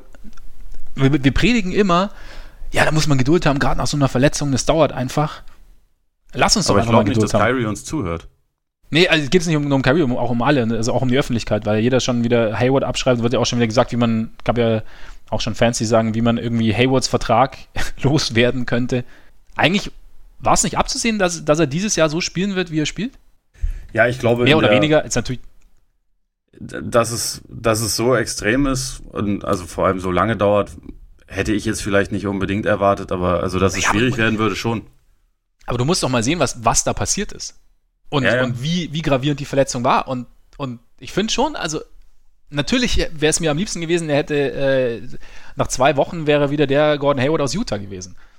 Aber das, das war einfach alles, also sich bei so einer Aktion so schwer zu verletzen, ist einfach zu gravierend, als dass du da sowohl vom Kopf her als auch vom körperlichen her nach einer halben Saison wieder drin bist, glaube ich. Also Ja, sehe ich, sehe ich ganz genauso. Also, ich meine, schau dir Sean Livingston an, wie lange es bei dem gedauert hat, bis Ja. er, äh, und also er Paul ist George. ja nie wieder genau die Art von Spieler geworden. Paul George hat zwar zeitweise schon wieder guten Basketball gespielt, aber bei weitem nicht auf dem Niveau, auf dem er jetzt ist. Also Ja. der, wurde schon auch wirklich langfristig zurückgeworfen durch die Verletzung. Also ich sehe es genauso. Natürlich sollte man da Geduld haben. Und ich finde auch nicht, dass man jetzt schon darüber spekulieren muss, wie, wie wird man den irgendwie los, weil es gibt die Spiele, wo man, wo man erkennt, warum Hayward halt trotz allem einen, einen großen Wert für Boston haben kann. Einfach noch Mhm. als, als zusätzlicher Playmaker, der den Ball wirklich schnell machen kann, der halt werfen kann, der letztendlich ja wirklich alle möglichen Fähigkeiten mitbringt. So, wenn er da rein Konstanz bekommen könnte, das, da, da wäre einem ja schon mal viel geholfen. Dann ist es immer noch irgendwann das Thema, dass er irgendwann hoffentlich wieder keine Angst mehr vor Kontakt hat und äh, auch wieder zum Korb geht und so, aber man muss, bei, man muss nach so einer Verletzung auf jeden Fall geduldig sein. Deswegen geht mir das auch immer ein bisschen zu schnell, dann die Leute irgendwie abzuschreiben von wegen, ah ja, der kriegt man nie wieder los, das ist alles, alles verloren. Natürlich sieht das im Moment bitter aus, aber ja, ja, genau, klar. Also ein Stück weit, Keine Frage. ein Stück weit war es zu erwarten. Nee, aber ich meine, klar, wie du auch sagst, also um nochmal zu Kyrie zurückzukommen, also das, ich habe dich da ja schön aus deinem Fluss gebracht, sorry. Ähm, wenn man. Das ist okay, ich bin es ja nicht anders gewohnt. ja, ja, gut, das stimmt. Das ist meine Art. Ja. Un unverschämt und skrupellos. ähm, nee, also das Kyrie passiert ja immer, dass du dir eine Situation anders vorstellst. Und es kann auch sein, dass Kyrie sich das mit, mit, mit Hayward anders vorgestellt hat und dass dann ins Grübeln kommst und auch wenn es mit den Jungen nicht so funktioniert und auch wenn sie zum Beispiel Brown ja wirklich gefangen hat in letzter Zeit. Ja, Brown spielt über die letzten, äh, über die letzten Wochen verdammt guten Basketball. Also auch, glaube ich, den wahrscheinlich besten, den er bisher gespielt hat, abgesehen von den letztjährigen Playoffs. Aber irgendwie wird es immer noch so dargestellt, ah ja, die Jungen sind alle scheiße. Es wird ja auch immer so geredet, als wäre Jason Tatum jetzt irgendwie eine Vollkatastrophe. Also er hat nicht diesen, er hat nicht unbedingt einen mega Sprung gemacht äh, im Vergleich zu den letzten Playoffs. Das kann man nicht sagen, sondern hat eher einen kleinen Schritt zurück gemacht. Aber der Typ ist halt auch irgendwie 20. Und äh, es ist nicht so, dass der jetzt gerade nur Scheiße zusammenspielen würde. So absolut nicht. Ja, eben. So, und so sehr, so sehr die mich auch teilweise frustrieren, aber ich meine, der macht 16 Punkte im Schnitt, äh, 45, 37er Splits, das ist ja nicht, das ist ja nicht so, dass das jetzt irgendwie dramatisch schlecht wäre oder so. Nee, weil wahrscheinlich hat, haben die, die Playoffs einfach zu viele Erwartungen geweckt. Und aber er ist natürlich jetzt auch in einer anderen Rolle, weil also Eben. in den Playoffs war er, war er die Offense oft und jetzt ist halt Kyrie. Ja. Und ist natürlich was anderes. Aber es kommt, kommt, wir müssen jetzt irgendwie den Bogen finden zu, zu dieser, zu dieser Kyrie-Geschichte. Also du hast ja schon gesagt, also, und das ist, glaube ich, auch das, was mich am meisten gestört hat, einfach, dass, dass die, dass eine dritte Partei in ein Team eingreift oder in eine Franchise eingreift, die natürlich irgendwie ihre Belange berührt durch diese Konkurrenzsituation um Davis. Und genau da frage ich mich, weil für wen spricht denn Rich Paul? Sollte er geleakt haben? Wir wissen ja nicht, wer, woher diese Information kam. Aber wenn sie jetzt von Rich ich Paul habe eine, eine starke Theorie. ja, äh, spricht er spricht er jetzt für Davis oder spricht er für die Lakers? Schließt sich ja nicht aus. Also wenn Davis gerne zu den Lakers will und Rich Paul ja nicht blöd ist und weiß, dass nicht die Lakers das allergeilste Angebot machen können und also mit den Angeboten, die sie bisher gemacht haben, machen sie sich ja eigentlich nur lächerlich und sonst gar nichts. dann ist dem natürlich daran gelegen, die Celtics so schlecht wie möglich darzustellen und also sie zu schwächen. Also ich glaube, mhm. da einfach sonst aktuell nicht so viele Teams als richtig große Konkurrenz wahrgenommen werden, ist das dann halt der Gegner, auf den man sich, auf den man sich vor allem konzentriert. Und also diese ganzen Leaks, die da so rauskommen, auch, auch dann das Zitat von, von Anthony Davis Vater und so, das geht ja schon, also das schadet ja alles sehr der Position der Celtics. Und also vielleicht ist es auch einfach so, dass Davis tatsächlich gar keinen Bock hat auf, auf die Celtics und dass er nicht glaubt, dass, ähm, dass Kyrie da bleibt und dass er nur zu den Lakers will. Aber die Art und Weise, wie das rauskommt, ja, es ist halt, ich glaube, man, man muss sich dann schon im Hinterkopf behalten, dass jetzt vielleicht nicht alles ganz so einfach ist, wie es dann dargestellt wird. Und auch nicht ganz so schwarz-weiß, wie es dann teilweise dargestellt wird. Also wie meinst du? Ich, es, es wird dann schnell, schnell geschlussfolgert, dass wenn irgendwie durchsickert, Davis glaubt, dass Kyrie nach der Saison weg ist, dass das dann auch schon entschieden ist, dass Kyrie auch das genauso sieht, dass er weg ist. ja. Ja. Und das quasi, äh, also die Celtics dann zusammenbringen. Ich habe mich ja selber letzte Woche darüber lustig gemacht, dass ich mich darauf freue, wenn die Big Three dann irgendwie Smart, Hayward und Horford ist und Tatum morgen auch einen Trade fordert oder so, mhm. weil es einen einfach langsam so ein kleines bisschen wahnsinnig macht. Es, es wäre irgendwie, ja, finde das Spekulieren und so auch lustig, aber man gerät auch manchmal an einen Punkt, wo man denkt, okay, jetzt lass es einfach mal abwarten, jetzt ist dann vielleicht die Deadline und wahrscheinlich wird nichts passieren, wenn nicht irgendwie ein total verrücktes Angebot dann auch für Anthony Davis kommt und dann warten wir einfach mal bis zum Sommer und, und warten mal ab, was passiert. Aber in der Zwischenzeit werden halt auch wieder dann so viele so viele Gerüchte und Munkeleien irgendwie durchkommen, dass man sich und, und man muss dann immer alles so heftig auf, aufbauschen, dass es, es, es lässt einen dann irgendwie nicht in Ruhe. Also ich musste mich Freitagabend, als ich auf dem Weg nach Hause war und dann halt die Zitate gesehen äh, habe, die Kyrie da beim Shootaround hatte, von wegen I don't owe anybody shit und so. Mhm. Ich mir auch gedacht, okay, ich kann mich jetzt darüber aufregen oder ich lege jetzt halt einfach mal das Handy weg, trinke jetzt mal mein Feierabendbierchen, äh, ess was und mach den Abend über mal was anderes. Ich habe mir dann tatsächlich diese, diese Fire Documentary angeguckt, um runterzukommen. Das war, das war großartig. Hast du die zufällig gesehen? Welches? Fire, äh, über das Fire Festival. Ach, äh, die, auf Netflix. Diese, das, die größte Party, die niemals stattfand, oder was ist das? Ja, genau. Ja, äh, gesehen habe ich noch nicht, ne? Also wenn du vorher schon keine hohe Meinung von Ja Rule hast, danach ist sie noch, äh, ist sie noch nicht schlecht. Das ist großartig. okay. Also okay. Kann, kann, kann, ich empfehlen. War, war echt ganz unterhaltsam. Ja. Aber sowas muss man sich mittlerweile schon angucken, um runterzukommen. Es ist, ist alles so hektisch. Ich weiß nicht. Ich freue mich jetzt dann auf die Deadline. Wenn das durch ist, dann warten wir erstmal ein bisschen ab. Ja gut, aber dann geht es ja eigentlich fast nahtlos weiter. Weil wir, nehmen wir mal an, Davis wird nicht getradet, dann werden wir bis zum Sommer weiter spekulieren. Das werden ja. weiterhin wahrscheinlich irgendwelche Dinge ans Licht kommen. Wir werden weiter spekulieren, was mit den Knicks passiert. Aber genau, um, um da, ich, dazu, ich habe mir auch, also, ich habe mich auch mega aufgeregt die ganze Zeit letzte Woche. Also, ich habe mir auch die ganze Zeit so gedacht, so, boah, alles, was so, was so passiert ist. Also, dieses, also, Davis, Kyrie, ähm, diese ganzen Gerüchte, dieses ganze, weiß ich nicht, Kaffeesatz lesen, wo du jedes Wort irgendwie, weiß ich nicht, für bare Münze nimmst und wenn jetzt Kyrie gestern sagt, auf die Frage nach dem Spiel zum zweiten Mal jetzt der Super spielen sie am Tag des Super Bowls und so und er sagt nur, ja, it's great for the city of Boston. Und dann wird es auch gleich wieder sehr, interessiert ihn ja nicht, er will eh nur noch weg und so. Also ging mir auch. ja, er hat gestern auch absolut wie jemand gespielt, der keinen Bock hat auf das, äh, ja. äh, auf das Team und äh, die Saison eigentlich eh schon abgeschenkt hat und der, seinen, seinen Abschied schon äh, seit Monaten eigentlich plant. Genau, so habe ich auch. Also er, er wirkte lustlos. Total. Bis, bis, bis desinteressiert. Aber genau, und ich habe ich hab mich jetzt für mich, ich habe für mich beschlossen, es gibt halt, es gibt so viele Storylines in der NBA, ja. Also es gibt, wir können, man kann sich jetzt komplett immer auf diese ganzen Gerüchte konzentrieren. Und natürlich, also müssen wir es ja teilweise tun, weil wir ja auch dann irgendwie drüber reden sollten. Aber grundsätzlich will ich mich jetzt darauf konzentrieren, also auf Teams konzentrieren, die so in Ruhe und mit Verstand was aufbauen. Also die Nuggets, die Nets, die Bucks, die Raptors, wo einfach, wo das Sportliche im Vordergrund steht. Und wo nicht, nicht so die Show, äh, also wo, wo, wo es nicht so um die Show geht und nicht so um das, um dieses, ja, weiß ich nicht, Kleinkriege oder irgendwelche einzelnen Agenten oder so. Also nicht Agenten, sondern Agenten. Und natürlich dazu die Bulls, weil ein bisschen Chaos braucht jeder in seinem Leben. Sonst geht es natürlich das, nicht. Das ist richtig, ja. Wie gesagt, ich will mich auch nicht, ich meine, ich mag ja diesen Sport und diese Liga eigentlich total gern und ich will mich da nicht jedes Mal drüber aufregen. Deswegen habe ich mir jetzt für mich gedacht, okay, ich werde mich mehr solchen Sachen widmen und weniger diesen großen Fanfarebläsern, die wir da gerade zwischen LA, New Orleans, New York und so haben.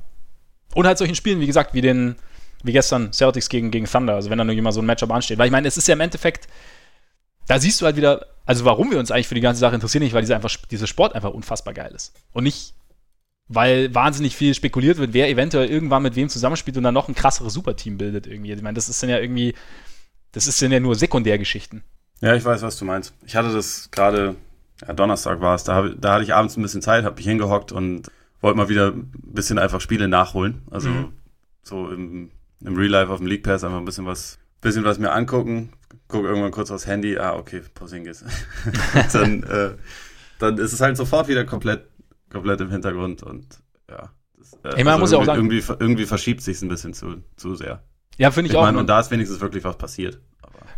Porzingis war, fand ich auch okay. Und ich meine, das letzte, man kommt ja auch nicht drum rum, dann irgendwie sich kurz damit zu beschäftigen, aber was ich halt auch krass fand, ich meine, in der Nacht von Donnerstag auf Freitag haben dann zwei Teams gegeneinander gespielt, die sich eventuell in den Easter Conference Finals gegenüberstehen, oder zumindest gegenüberstehen könnten, war eher Randnotiz. Ja, absolut. Also und, da, und das finde ich einfach, das ist einfach eine Entwicklung, die mir, die mir persönlich einfach nicht so gefällt. Aber das ist mein komplett eigener Eindruck. Also, ähm, aber ja, ich meine, ich finde Kyrie, man wie du sagst, also der Fehler war wahrscheinlich nicht, dass er jetzt nicht, nicht fix weiß, was er, was er machen will. Der, der, der Fehler in Anführungszeichen lag wahrscheinlich tatsächlich eher darin, dass er, dass er vor der Saison so offensiv war, wobei er wahrscheinlich in der Situation genau so gedacht hat und sich vielleicht auch nicht vorstellen konnte, wie es ist. Aber ich glaube auch, dass sich das ganz, ganz schnell ändern kann. Also ich habe es ja vorher bei den, bei den Knicks schon kurz gesagt. Also ich kann mir schon sehr gut vorstellen, dass sobald die Celtics ins Rollen kommen und es geht ja irgendwie so ein bisschen bergauf. Vielleicht, also Absolut. mal ein bisschen, bisschen schneller, mal ein bisschen langsamer, aber sie sind ja schon irgendwie auf dem Weg, den sie irgendwie beschreiten sollten und beschreiten wollen. Und ich meine, im Endeffekt haben wir das wahrscheinlich vor der Saison, haben wir auch gesagt, sie haben so wahnsinnig viel, viele Möglichkeiten und so wahnsinnig intelligente Spieler. Aber wahrscheinlich haben wir auch schon drüber gesprochen. Das ist wahrscheinlich gerade das, was jetzt, oder könnte sein, dass es gerade das ist, was einfach viel länger dauert, um herauszufinden, was man daraus macht. Und wenn es aber am Ende funktioniert und sie dann zu den Playoffs auf einmal das Team sind, von dem alle gerechnet haben, dass, es, dass sie es sein können, dann kann es bei Curry auch ganz, wieder ganz schnell gehen, dass er sagt, okay, Freunde, ich bleibe. Ja, ich meine, sie haben jetzt gerade neun der letzten zehn gewonnen. Es würde mich nicht schockieren, ja. wenn sie bald an Toronto vorbei, äh, vorbeiziehen, die nach dem überragenden Saisonstart mittlerweile doch echt sich ein kleines bisschen langsamer bewegen. Ja. Und ich meine, es gibt zwar natürlich auch irgendwie ein Szenario, in dem Kyrie diese Woche getradet wird und wo diese ganze Diskussion dann wieder, ähm, wieder hinfällig ist, aber ich, ja. ich würde auch denken, dass es wahrscheinlicher ist, dass man jetzt einfach mal, wie er gesagt hat, bis zum Juli abwartet. Und also ich halte es nicht für ausgeschlossen, dass er, dass er dann äh, gehen wird, aber ich würde jetzt auch nicht daraus schlussfolgern, dass er schon fix eine Zusage irgendwie zusammen mit Durant an die Knicks gegeben hat und mhm. auf jeden Fall weg ist oder dass er zu den Lakers geht. Ich meine, das kann ich mir grundsätzlich eigentlich nicht vorstellen, dass er das tun würde. Ja, es, es wird wahrscheinlich viel, relativ viel davon abhängen, wo die Celtics dann im Endeffekt landen in den Playoffs. Ich finde auch seine, seine Reaktion ist auch irgendwo ein bisschen eine, eine genervte Reaktion. So nach dem Motto, er hat jetzt eigentlich also vielleicht, er hat jetzt auch nicht so wahnsinnig viel Bock auf diese Diskussion, diese öffentliche Diskussion. Ja, ich meine, er hat ja vor der Saison auch gesagt, dass er diese Aussagen getätigt hat und auch diesen, ähm, er hat ja, er hat ja auch so einen Werbespot gedreht, wo er gesagt hat, er hofft, dass sein Trikot irgendwann unter der Hallendecke hängt im Garten und so. Mhm. Ähm, er hatte da ja auch gesagt, dass er weiß, dass ihn das sonst die gesamte Saison über irgendwie so ein bisschen begleiten wird, dass ihn halt Leute wegen seiner Free Agency fragen und so weiter. Und das ist jetzt halt trotzdem passiert dann verstehe ich schon auch, dass man, äh, dass man da so ein bisschen genervt reagiert. Andererseits, dieses äh, dann quasi alles auf den Medienzirkus schieben, ist halt so leicht dann auch nicht, weil die Medien oft eher ein Werk Werkzeug sind als diejenigen, ja. die das irgendwie initiieren. Also natürlich gibt's auch Leute, die grundsätzlich einfach ein bisschen vor sich hin spekulieren, ohne da jetzt wahnsinnig viele Informationen einzuholen, aber Leute wie Walsh oder Shams oder so, die dann da irgendwelche äh, Geschichten berichten, die, die kriegen ja Input. Es ja, ist ja nicht so, dass sie sich das einfach ausdenken und mal vor sich hin spekulieren. Und äh, da, es geht mir dann häufig ein bisschen zu weit, wie dann einfach äh, das grundsätzlich auf, ja, das ist ein Mediennarrativ, da wird, äh, das ist alles, alles quasi eure Schuld. Ähm, wie das da so ein bisschen dargestellt wird manchmal. Nee, das geht auf jeden Fall zu weit. Also da, zumal auch, man, man, zum Beispiel, wir haben ja vorher kurz äh, von Chris Middleton gesprochen. Gut, Kyrie macht sich vielleicht wirklich Gedanken, aber Middleton hat einfach gesagt, hat gesagt, Janis war seine ganze Karriere hier. Er hat äh, nicht gesagt, dass er gehen will. er hat, was er gehört hat, Janis will hier bleiben und genauso fühlt er auch. Und für sie geht es nicht darum, im richtigen Markt zu sein, sondern im richtigen Team zu sein. Und die Bucks haben alles getan, damit sie erfolgreich sein können. So, mit so einer Aussage beendest du natürlich solche, solche Spekulationen. Andererseits kannst du so eine Aussage natürlich auch nur tätigen, wenn du weißt, was du willst. Um ja, und wenn es halt gerade gut läuft. Ich meine. Und wenn es gut läuft, klar wenn nächste Saison dann es bei den Bucks halt erstmal nicht so gut läuft und sie nicht an die aktuell ziemlich überragende Saison anknüpfen können, das, da kannst du schon die Uhr nachstellen, dass die Spekulationen wegen Janis als Free Agent dann auch wieder aufkommen werden. Also auf jeden Fall. Das wird auf jeden Fall passieren. Ging mir, ging mir jetzt gerade auch, also um Middleton, der hat für sich dann einfach gesagt ja. hat, ich möchte beim richtigen Team sein, das ist für mich das richtige Team. Und ich finde es, wie gesagt, von Caris Seite, es ist okay. Also er hat Anfang der Saison, er hatte die Erwartungen, die Erwartungen wurden nicht erfüllt, was ich mir was ich ein bisschen komisch finde, oder was ich manchmal so ein bisschen, also diese Geschichte mit, äh, er hat LeBron angerufen, hat sich entschuldigt, weil es halt er so quasi verstanden hat, wie schwierig er als junger Spieler war. Andererseits, wenn er verstanden hat, wie schwierig er als junger Spieler war, müsste er natürlich, oder was heißt müsste, wer, könnte er natürlich umgekehrt auch verstehen, also seine jungen Spieler verstehen. Weißt du, wie ich meine? Ja. Und ihnen die Zeit zugestehen und sagen, hey Freunde, okay, ich, ich weiß, ich war in derselben Situation, ähm, ihr kommt schon noch dahin. Und aber vielleicht verfolgt er genau deswegen jetzt diesen passiv-aggressiven Leadership-Style, den er von, den er von LeBron gelernt hat. Möglich. Also ich meine, auch der hat ja in Cleveland eigentlich schon seit seiner Ankunft immer wieder dann äh, öffentlich relativ eindeutig, ohne je, jedes Mal den Namen zu sagen, aber relativ eindeutig dann die äh, Spielintelligenz und die Entscheidungen der jüngeren Spieler in Frage gestellt, was dann halt Kyrie und früher noch Dion Waiters waren. Wo wir eigentlich wissen, dass man Dion Waiters nicht in Frage stellen muss. Nein, niemals. Also weder seine Ernährung noch sein Spiel. das ist richtig. nee, also ich, ich, ich frage mich ja, was dieser, dieser Stil der Führung wirklich bringt. Also klar, LeBrons Teams haben Erfolg gehabt. Zu einem sehr, sehr großen Teil auch einfach wegen seines Könnens. Aber irgendwie so ein bisschen, es war schon immer so ein bisschen sehr viel Drama und irgendwie habe ich manchmal so den Eindruck, ich weiß nicht, welche welche Spieler es so richtig weitergebracht hat, persönlich. Kyrie zum Beispiel hat es weitergebracht, scheinbar. Aber es ist auch, ich habe es, es, es, wurde, es wurde schon auch sehr, sehr viel verbrannte Erde hinterlassen bei Spielern. Ja, hätte ich auch gesagt. Und also bei der Franchise ja sowieso. Aber bei der Franchise auch, genau. Also gut, Miami ist was anderes, weil jetzt mit die Bosch-Geschichte halt, ist halt, also ja. ist natürlich beschissenst möglich gelaufen, sowohl für Bosch als auch für die Heat. Da würde ich es jetzt gar nicht so sagen, zumal auch, weil sich ja dann ähm, Eric Spoelstra emanzipiert hat als Coach und so. Aber jetzt bei Cleveland, ja, war jetzt nicht, nicht so gut. Aber ja, mein Gott, vielleicht, vielleicht versuchst Kyrie auch so ein bisschen als Druckmittel zu verwenden. Ich weiß es nicht. Ich, die Spekulation ist halt echt total hinfällig. Also momentan. Also es ist halt, es, man kommt jetzt zu keinem Schluss, außer er wird getradet. Das ist richtig. Also von daher, was, was, was, was tun wir hier? ja, ich, ich glaube auch, also es, es, passiert halt einfach mal, dass Leute ihre Meinung ändern. Dieser, dieser Werbespot, wenn er dann tatsächlich gehen sollte, hätte dann irgendwann so ein bisschen diesen, so die Wirkung wie diese eine Werbung von Paul George, ich glaube mit Gatorade, die über Jahre lief, wo er den Game Winner trifft und sich ja. dafür dann abfeiert und er einfach noch nie in seinem Leben den Game Winner getroffen ja. hatte.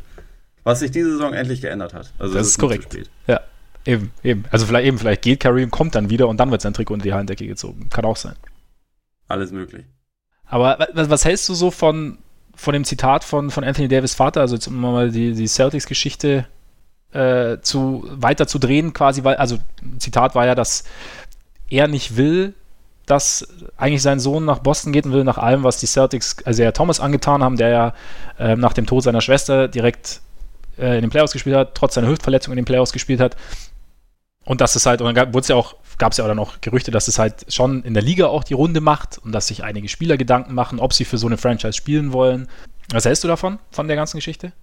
Ja, ich könnte es ehrlicherweise nachvollziehen. Ich habe das damals schon gesagt, dass es natürlich irgendwie eine sportlich absolut ähm, ja sinnvolle und, und richtige Entscheidung war. Also ich meine, gerade wenn man schaut, wie es halt bei Isaiah Thomas danach gelaufen ist, äh, kann man das ja nur umso mehr sagen.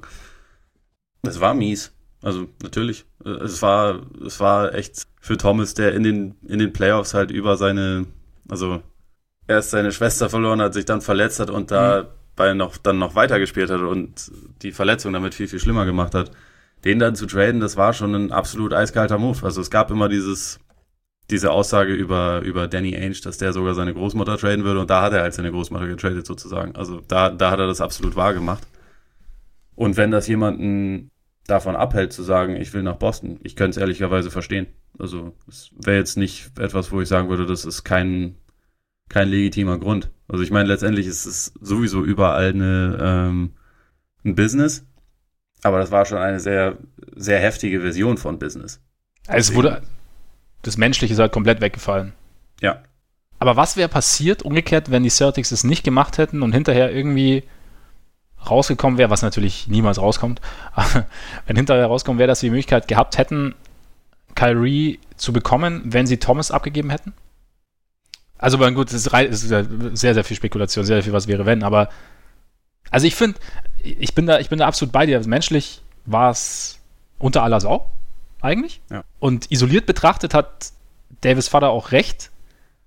Ich weiß, ich tue mich halt schwer. Ich meine, du musst ja, wahrscheinlich war Danny Ainge in der, in der, genau in der Situation. Also, weil er sich gedacht hat, okay, ich habe jetzt hier diese Möglichkeit, aber irgendwie, also ich kann mir nicht vorstellen, dass Danny Ainge so eiskalt ist, dass er die, diese Geschichte nicht, nicht mit einbezogen hat in seine Überlegung. Aber was machst du in der Situation? Also, du hast quasi, du, du weißt, und im Prinzip weißt du, dass du eine eine bessere sportliche, du kannst in eine bessere sportliche Situation für dich kommen, weißt aber gleichzeitig so, boah, das ist sehr, sehr grenzwertig für diesen Typen quasi, der jetzt gerade wirklich alles quasi für uns geopfert hat. Hm. Ich, ich glaube nicht, da gibt es ja kein richtig oder falsch.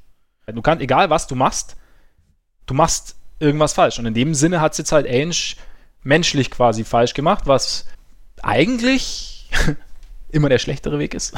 Irgendwie. Aber keine Ahnung. Also ich, ich kann, man kann, ich finde, man kann sowohl Ainge verstehen als auch ähm, solche, solche Gedankenspiele, wie du sagst. Also das Spiel dann sagen, wow, will ich nicht unbedingt. Für die Franchise war es die richtige Entscheidung von Ainge damals. Und ich weiß nicht, was, also ob ihm dann, wenn, wenn er Thomas bezahlt hätte, was er halt eh nicht wollte, und dann irgendwann durchgesickert wäre, ja, man hätte Kyrie haben, dann wären ihm wahrscheinlich die Celtics-Fans auch aufs Dach gestiegen, weil es halt einfach dann die falsche Entscheidung gewesen wäre. Andererseits, ich finde, das, es, es ist schwer zu, schwer zu trennen, weil ich, ich würde auch nicht sagen, dass er das, dass er damals was falsch gemacht hat. Also er hat, er, er hat, wie gesagt, eigentlich das, das Richtige gemacht, aber es hat halt dabei sehr, sehr schlechtes Karma gesammelt. Also, mhm. und, und wenn dieses schlechte Karma dazu führt, dass Davis dann nicht kommt, wobei man dazu sagen muss, also, Davis Vater hat ausdrücklich gesagt, das ist nur seine Meinung und mhm. jetzt nicht die, die von, von seinem Sohn und er, er weiß es nicht. Äh, er ist nur der Meinung, es gibt keine Loyalität in Boston. Ja gut, aber dann sind wir da an dem Punkt, die gibt es nirgendwo. Nee, gibt's auch nicht. Aber auf beiden Seiten nicht. Aber wie gesagt, ich bin bei dir. Also mir wäre es auch wesentlich lieber, wenn wir äh, in allen Bereichen des Lebens mehr Menschlichkeit hätten und weniger harte Business-Entscheidungen. Es ist, es ist eigentlich, also wie gesagt, ich finde, es ist einfach eine Situation, in der, die du, die man gar nicht irgendwie abschließend bewerten kann. Irgendwo. Ja, also man wird keine, keine Lösung finden, die ja. einen, die einen da jetzt wirklich äh, zufriedenstellt. Weil es halt, also es ist halt einfach passiert. Äh, es war für, für die Franchise die richtige Entscheidung. Es war für Isaiah Thomas eine Entscheidung, die ihn, also gerade mit der Verletzung und so, halt unglaublich viel Geld gekostet hat, wahrscheinlich mhm. seine Karriere gekostet hat. Und was will man sagen? Also ja. den, den Cavs hat es damals dann auch so ein bisschen ihre Saison gekostet. Aber ja, auf jeden Fall. Gut, aber das war die Entscheidung der Cavs dann, zu sagen. Ja. Ähm, aber es stimmt und wahrscheinlich hast du dann auch irgendwie Karma-Punkte äh, gesammelt, wie du sagst, oder halt keine Karma-Punkte gesammelt, negative Karma-Punkte gesammelt, einfach weil, weil du dich dafür entschieden hast und und es ist auch verständlich, wenn jetzt ein Spieler deswegen sagt, also es ist auch okay, wenn jetzt ein Spieler wirklich für sich sagt, nee, ich möchte das nicht, weil es war einfach dann zu extrem, kann ich das auch nachvollziehen. Diese Davis-Geschichte allgemein bringt ja in LA schon langsam ein bisschen Unruhe rein. Ne? Also es gab ja mittlerweile auch ein Angebot. Sollten wir vielleicht mal, wir haben uns ja vorher so ein bisschen, ja, drüber lustig gemacht, aber es gab ja wohl dieses Angebot, Lonzo Ball, Karl Kuzma, Michael Beasley, Rajon Rondo und zwei First Rounder, ne? Einen nur. Ah, einen First Rounder. Ja, ist für mich so ein bisschen, wie wenn du jetzt auf dem Flohmarkt so ein äh, Game Worn World Chamberlain Trikot findest und sagst, ich gebe dir einen 20 dafür. Also jetzt vielleicht ein bisschen übertrieben. den, den Statistikbogen, den Original-Statistikbogen von seinem 100-Punkte-Spiel. Ja. So. ja. Also, ja, für, für einen Zehner kannst du haben. Ja. Also das wäre für mich auch was, wo ich äh, anstelle der Pelicans einfach gelacht und aufgelegt hätte, weil es halt einfach Das ist, das ist, schon, eigentlich ist das eine Frechheit. Ja, also soll jetzt, soll jetzt die ganze, soll jetzt wieder Lonzo runter machen, noch Rondo, noch Kuzma, aber es ist halt einfach, ich meine, wir sprechen halt von Anthony Davis. Und dann Anthony Davis zu wollen und dann den wahrscheinlich immer noch wertvollsten möglichen, das wert, möglich, möglicherweise wertvollste Asset behalten zu wollen, also Brandon Ingram, und irgendwie anders die ganze Geschichte verschiffen zu wollen, kannst du natürlich so machen, aber ist halt irgendwie, weiß ich nicht. Würde ich, würde mich als, als abgebendes Team eher dazu verleiten, zu sagen, wisst ihr was, Freunde, dann halt gar nicht. Also wenn wir so anfangen, dann. Ja, als, ich, als ich, dieses Angebot gelesen habe, habe ich mehr denn je gehofft, dass äh, Denver oder Toronto irgendjemand sagt, okay, scheiß drauf, was der uns jetzt signalisiert, wir haben anderthalb Jahre, um ihn irgendwie äh, von uns zu überzeugen und wir hätten diese Saison eine Chance auf den Titel, wenn wir den jetzt holen. Deswegen gehen wir jetzt all in und holen uns den. Einfach mhm. damit die Lakers mit, mit dieser Strategie da jetzt, also weil das einfach nur frech ist. Das ja. ist so, es ist, selbst wenn man alle Assets, die sie haben, zusammenpackt, also die Jungspieler, also Ball, Kuzma, Ingram, äh, ein oder zwei Picks, Hart, von mir ist noch Subac, ähm, dann ist es nicht das, das Jahrhundertangebot. Es ist, ein, ist ein ganz gutes Angebot, aber es ist jetzt nicht unbedingt das das sogenannte Godfather-Offer, das man irgendwie nicht ablehnen kann, wo jetzt irgendwie ein sicherer Star dabei ist oder äh, oder ein, ein sicherer Top-Lottery-Pick. Also was haben sie halt überhaupt nicht ab, äh, anzugeben oder anzubieten aktuell. Aber dann selbst davon halt irgendwie nochmal so weit runter zu gehen und Rondo und Beasley zu bieten, einfach nur irgendwie so als Salary Cap-Filler, äh, mhm. gar nicht irgendwie auf die, gar nicht darauf eingehen, dass die Pelicans ja auch noch ein paar Scheißverträge haben, die sie gerne loswerden wollen. Das ist, ja, das, das, hat mich einfach nur genervt, weil das, das ja. ist irgendwie so diese, genau. so ein bisschen dieses Lakers-Gebaren von wegen, ja, wir kriegen den doch eh. Also gebt euch mal mit dem zufrieden, mit, den, mit den Krümeln, die wir euch hier hinwerfen. ja. äh, mehr habt ihr eh nicht verdient, so nach dem Motto. Das finde ich halt kacke. Da sollen, das, das, das fände ich deswegen echt äh, irgendwie, irgendwie verdient, wenn die Raptors meinetwegen diese Woche noch einsteigen und sagen, hier, ihr kriegt äh, Siakam, ihr kriegt Anunobi, ihr kriegt äh, vielleicht Valenciunas, äh, plus zwei Picks und runter. Ich meine, Siakam ist aktuell ein besserer Spieler als die, als die Leute, die die Lakers anbieten können. Mhm. Vielleicht reicht es, vielleicht auch nicht, aber es ist dann für mich ein besseres Angebot als das, was, äh, was die Lakers machen, also da gemacht haben. Viel besser.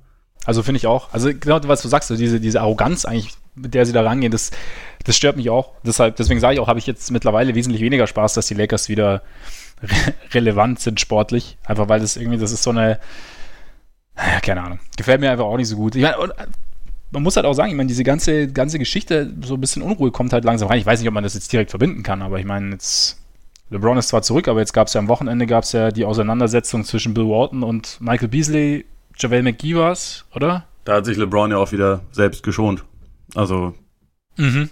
War auch so Randaspekt. Natürlich schont man sich dann wieder gegen die Warriors. Warum, ich meine, das sind die Spiele, ja, wir reden immer drüber, die, die Regular Season ist irgendwie ist so langweilig und das sind viel zu viele Spiele und, und dann gibt es aber mal irgendwie, ich meine, das ist sehr LeBron nicht der Erste, haben wir schon ganz oft, dass ausgerechnet in den, in den Top-Spielen dann, irgendwie in den Primetime-Spielen wird dann der geschont oder der geschont. Aber scheiße, man, wegen diesen Spielen verfolgen wir die Liga. das gibt's doch nicht. Das, das, das, ja, und natürlich hat er 40 Minuten gespielt und er muss schon irgendwie schauen, dass sein Körper, alles, alles gut, aber irgendwie, ja, keine Ahnung. Ich will einfach wieder mehr Sport sehen und weniger, weniger bla bla. das, ist, das ist schön, wie, wie, wie man dir diese Frustration immer mehr anmerkt. ich komme auch nicht weiter, weißt du, so in meiner, es ist einfach, es ist einfach nur so ein, so ein tiefer Ärger in mir. Aber wie gesagt, ich möchte mich jetzt, ich konzentriere mich jetzt auf die anderen Teams, deswegen.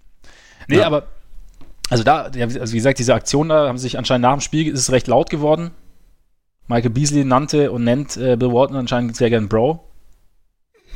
Das kann ich mir irgendwie sehr gut vorstellen. Ich kann es ich kann's auch sehr gut vorstellen, ja, aber es ist natürlich auch kein, keine optimale Basis in einer Coach-Spieler-Beziehung irgendwie. Da sind wir natürlich wieder bei dem Punkt, was vor der Saison alle gesagt haben, Luke Walton sei zu jung als Coach. Spielt aber Basketball, keine Ahnung. Michael Beasley wird schon seine drei, vier Dübel vor jedem Spiel rauchen und dann, dann, dann sieht, der, sieht der Coach halt auf einmal aus wie ein Bro. Der denkt ja wahrscheinlich auch, dass er mit ihm zusammenspielt. Ja, das könnte sein. Also. Warum, warum ist der im Anzug auf der Bank schon wieder verletzt oder was? Wo tut's diesmal weh, Bro? Ja. Das ist schon. Oh Mann, never seen you on the floor.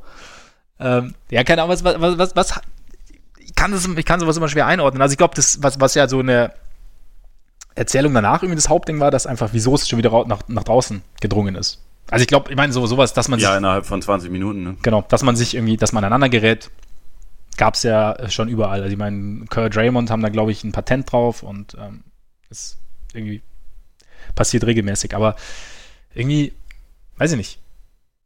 Warum, warum wird so viel geleakt? Das ist immer eine Frage, wer davon profitiert. Also, wie, wie gesagt, es ist immer. Hilft es dann in dem Fall noch mehr dabei, Walton schwach aussehen zu lassen? Wahrscheinlich. Mhm.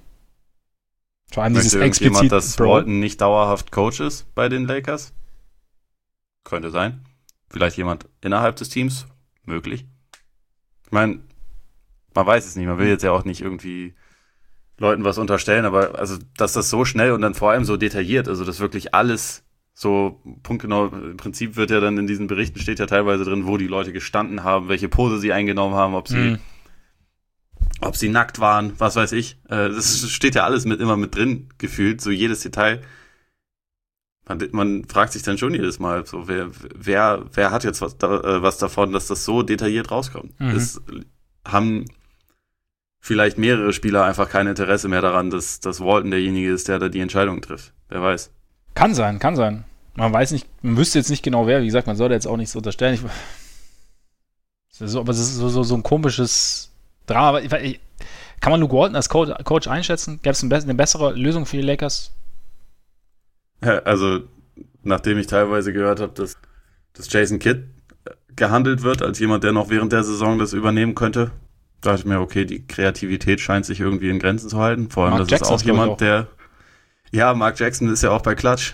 Das muss man noch dazu sagen. Während dem, während dem Warriors-Lakers-Spiel hat er ja irgendwie darüber geredet, dass dieses Angebot von den Lakers so gut wäre, wo man sich halt auch dachte, äh, hast du, hast du das Memo gerade von deiner Agentur bekommen oder was, was redest du denn ja. da? Ja, das ist schon, also diese, wie, wie, wie, wie verwoben das irgendwie alles miteinander ist, ist teilweise schon sehr, sehr unterhaltsam. Ja. Aber ja, das ist dann natürlich das, das geilste Angebot ever, wenn man Klar. arbeitet. Ja, aber also, ähm, ja, aber um auf deine Frage zurückzukommen, ich glaube, bei Lakers-Fans gibt es relativ, also mit denen ich mich so unterhalte, gibt es relativ viel Frustration irgendwie mit den, mit den Rotationen von Walton. Mhm. Das ist nicht, auch nicht unbedingt immer ähm, der kreativste Stil, den sie spielt. Und also bei einigen der jüngeren Spieler bleibt halt, glaube ich, bisher so ein bisschen eine Entwicklung aus, die man vielleicht so ein bisschen dem Coach zuschreiben könnte. Also, dass da bestimmte Schritte nicht erreicht werden, aber ich, ich weiß nicht, ob man das schon so, so detailliert wirklich bewerten kann. Einfach schon, weil diese Saison so komplett anders ist als die letzte, so mit LeBron halt ein vollkommen anderer Faktor reingekommen ist, der dann jetzt äh, wiederum fast genau einen Monat ausgefallen ist, wo man dann wieder irgendwie alles umschmeißen muss. Ja.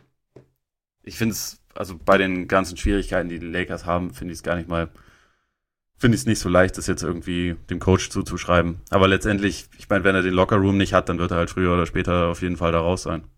Die ja. Frage ist dann nur, ob äh, Kid derjenige ist, der das dann, äh, der da dann auf einmal alle einnordet, der jetzt auch nicht unbedingt den allergeilsten Ruf irgendwie in Milwaukee hatte. Ja, nur Freunde hat er doch gehabt in Milwaukee am Ende. Und in Brooklyn auch. Ja. Ja, das finde ich, ich meine, aber da, da denke ich mir auch wieder, wenn ich die Organisation anschaue, also ich meine, einen viel komplizierteren Lockerroom kannst du doch auch fast nicht zusammenstellen, oder?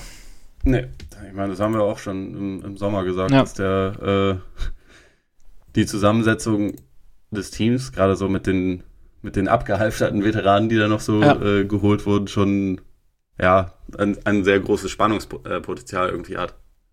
Ja, eben. Und dann, ja gut, klar, natürlich ist der Coach dann immer das, das schwächste Glied in der Kette. Dann ja, aber ja, ich, ich, ich würde da gerne die Entwicklung ab, abwarten und dann, aber mal schauen, ob es diese Entwicklung geben wird oder wie sich das. Ich meine, es ist halt auch einfach so viel in der Schwebe bei den Lakers. Also allein jetzt, wie gesagt, durch diese, durch diese Davis-Geschichte, wer bleibt, wer geht. Also ich bin auch mal gespannt, wie sich das auf die Jungen auswirkt. Klar, Lonzo ist jetzt verletzt. Ingram hat ja, glaube ich, erstmal ein 36-Punkte-Spiel rausgehauen, nachdem es die, ja. die Trade-Geschichte oder das Trade, den Trade, die Trade-Forderung gab im Endeffekt der eine beflügelt den anderen vielleicht nicht. Keine Ahnung, muss man mal sehen, wie sich auf lange Zeit entwickelt. Ich meine, das Ding ist ja, bis Donnerstag, wenn nichts passiert, dann haben wir die ganze Geschichte, zieht sie sich in Sommer und dann ist es natürlich, ist der Ausgang schon auch offen. Ne? Also.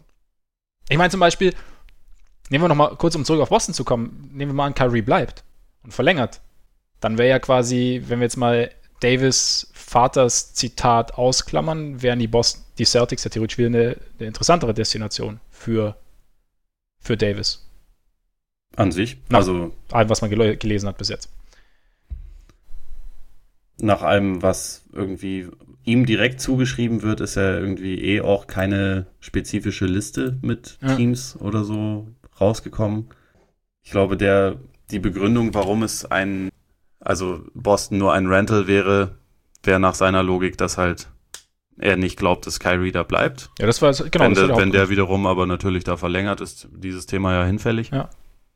Kein Plan. Also ich weiß nicht, was in dem vorgeht. Ja. Wenn, wenn er und Klatsch sich als Ziel gesetzt haben, dass er bei den Lakers landet, dann wird das halt passieren. Ob das dann nächstes Jahr passiert, diese Woche passiert oder äh, 2020 21 passiert. Ja, 20, oder? Ja, ja genau, 2020 ja. passiert. Ähm, das können wir dann mal schauen. Aber also ich würde jetzt auch noch nicht davon ausgehen, dass alle anderen Teams keine Chance mehr haben. Also allein schon, weil es halt die Möglichkeit gibt, anderthalb Jahre lang jemanden noch davon zu überzeugen, dass die eigene Organisation vielleicht sogar noch ein bisschen besser oder seriöser mit etwas weniger Zirkus und etwas mehr Fokus auf das Spiel selbst geführt wird als die Lakers. Wer weiß. Ja, zumal ja Davis eigentlich bis jetzt auch nicht den Eindruck erweckt hat, als wäre er die allergrößte Rampensau. Nee, ich, ich finde es sowieso dafür, dass das einer der, er wird zwar überall als Top 5 Spieler bezeichnet, ist er für mich, wie gesagt, nicht, aber ja. äh, als einer der auf jeden Fall besten Spieler der Liga, man weiß ja über seine Persönlichkeit eigentlich fast nichts. Also weil mhm. der auch nicht, nicht groß was, was preisgibt. Man, man kennt halt diese bescheuerte Braue äh, und weiß, dass er sich da einige Slogans hat irgendwie trademarken lassen, aber ansonsten weiß er fast nichts über ihn.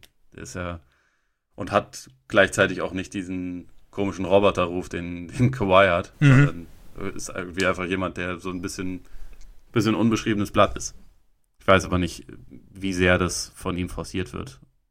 Ja, klar. Aber deswegen hat es mich auch so ein bisschen überrascht. Also so diese, diese Wucht der Trade-Forderung und diese Art und Weise, wie es jetzt gerade irgendwie in, letzten, in der letzten Woche alles gelaufen ist. Also, ich meine, wir können da natürlich viel über Agenten reden, aber die, der wird jetzt nichts tun, ohne dass die sich absprechen. Nee, nee, natürlich. Also deshalb, ja, wir, wir spekulieren weiter und äh, sind weiter gespannt, oder? Gibt's, oder gibt es noch irgendwas wahnsinnig Wichtiges zu dir, zur Lakers-Sache zu sagen, die du, was du loswerden nee, wolltest? ich glaube nicht. Ich, ich überlege aber, äh, ob ich mich irgendwann demnächst mal für ein Praktikum bei Rich Paul ähm, bewerbe einfach. Influencer ich möchte, oder was? Da mal, ich möchte da mal Einblicke gewinnen. Ja. ja ich finde es ja. ich find's tatsächlich Strippenziel.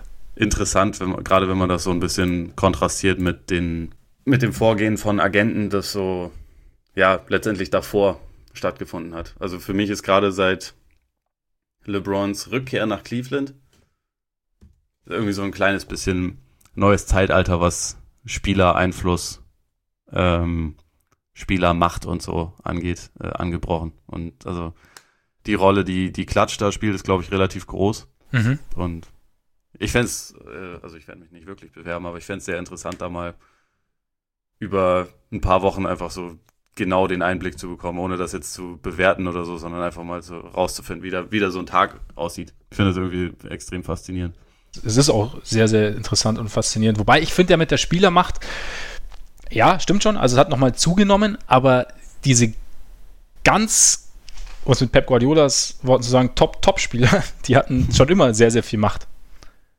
Sie haben ihn aber äh, also, jetzt vielleicht MJ ausgenommen, wobei, ja, eigentlich nicht MJ ausgenommen. Sie haben ihn selten so extrem und flächendeckend eingesetzt, wie das jetzt passiert. Vor allem jetzt tut es ja, ja, irgendwie gefühlt jeder.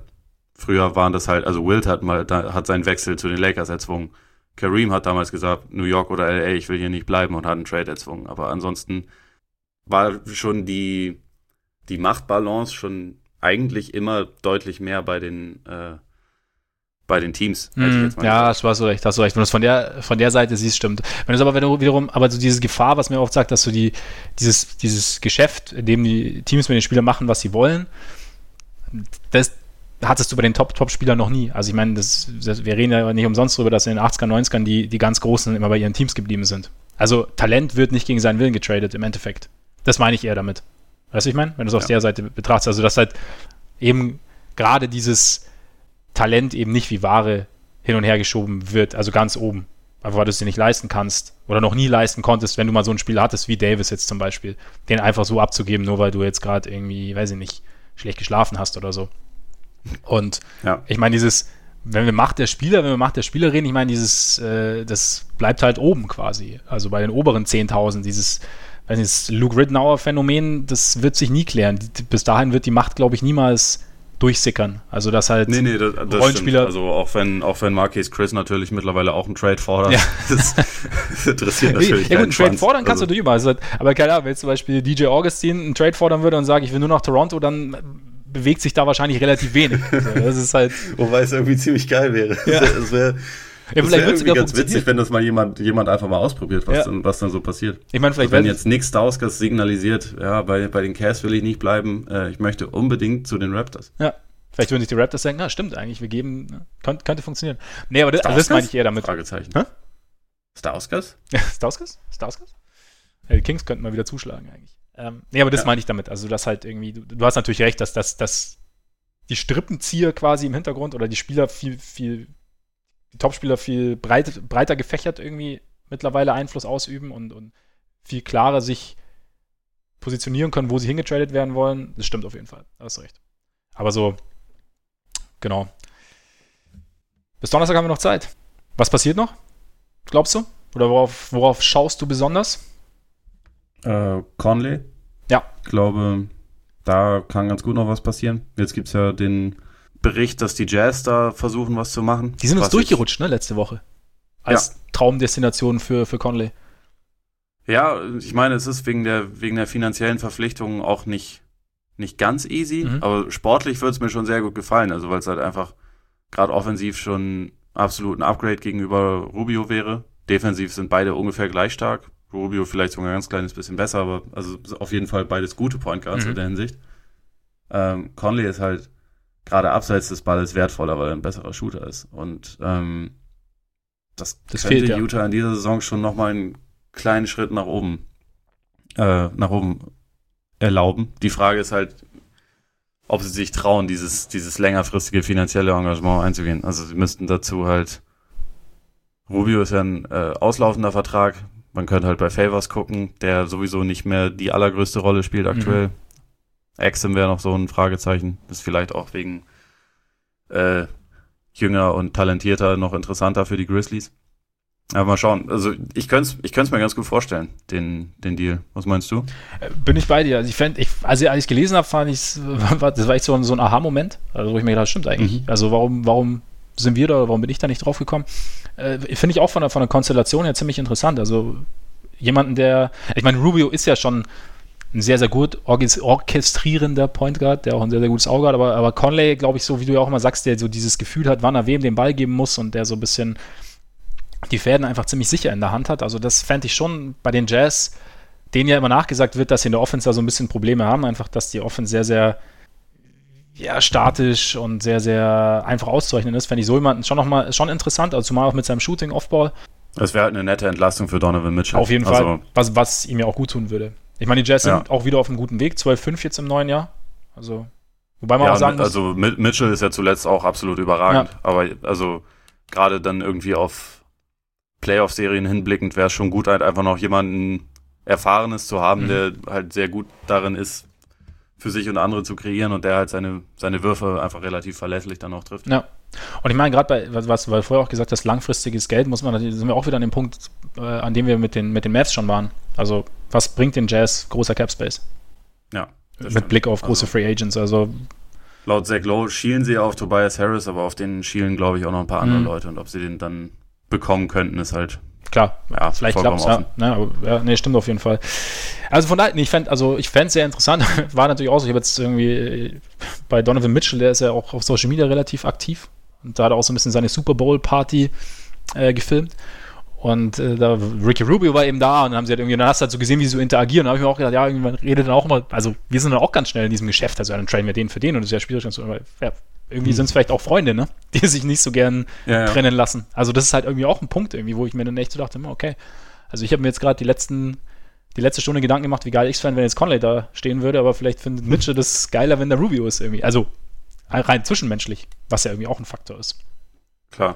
Es wäre wär auch total weird, äh, Gasol und Conley nicht mehr in einem Team ja. zu sehen, weil die halt auch eine absolute Bromance seit vielen Jahren zelebrieren in Memphis. Auf jeden Fall. Und mit der ganzen Sache trotzdem sehr, sehr angenehm nüchtern umgehen, finde ich. Auch, ja. auch Gasol, der ja. jetzt gesagt hat, also klar belastet es einen und klar macht es einen irgendwie nervös und man weiß nicht, was passiert, aber andererseits ist es legitim und es ist auch irgendwie eine Chance, was Neues und so. Also es ist halt irgendwie mal, war, war ganz erfrischend zu lesen. Kann ich noch ganz kurz einen Timeout nehmen, wenn wir gerade dabei sind, wie es weitergeht? Geht auch schnell. Na klar. Also auch wenn wir jetzt schon länger dabei sind, aber. Das Schlimme ist, ich muss ja, ich muss ja noch zur Arbeit. Ja, eben, das ist, ich, ich, ich, ich ratte auch runter, dann lassen wir auch durch. okay. Ähm, 30 Sekunden oder, oder zwei Minuten? Äh, mach mal die zwei Minuten, aber es werden keine zwei Minuten. Okay. Läuft.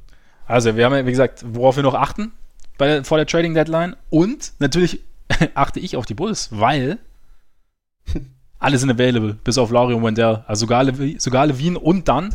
Aber die Bulls wollen natürlich entsprechenden Gegenwert. Das heißt, die Wahrscheinlichkeit ist jetzt nicht so hoch, dass einer der beiden geht. Es ist interessant in der Hinsicht, dass sie eventuell zu dem Schluss kommen, dass Chris Dunn nicht der Point Guard der Zukunft ist für sie. Was angesichts seiner Allergie für Freiwürfe und Dreier gar nicht so schlecht ist. Also als Backup vielleicht gut, aber vielleicht erster Point Guard nicht. Von daher bin ich mal gespannt, was in Chicago noch passiert. Bis zum Donnerstag 21 Uhr. Und schicke meine Spieler damit wieder zurück aufs Feld. Oder zur Suicide, je nachdem. Sehr gut. Finde ich legitim. Gut. Die Bulls sind jetzt zwar nicht unbedingt das Team, auf das ich am meisten achten werde, aber ja, irgend, irgendwer, irgendwer wird sich Jabari Parker schon anlachen. Wenn, du, wenn du wüsstest, was Guard Packs noch in der Hinterhand haben. Tja. Auf einmal ist nämlich Anthony Davis in Chicago. Würdest du? Da, da, da, war er jetzt schon mehrfach zu lesen, dass er da absolut gar keinen Bock drauf hat. Ja, weil er, noch, er war ja noch nicht da.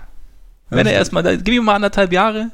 Ja? Wenn, er die, wenn er die Magie erstmal ja. erlebt, ja. Mit Zach Levine zusammen zu spielen. Nach seinen ersten drei Suicides und äh, Push-Up-Sessions ist er heiß.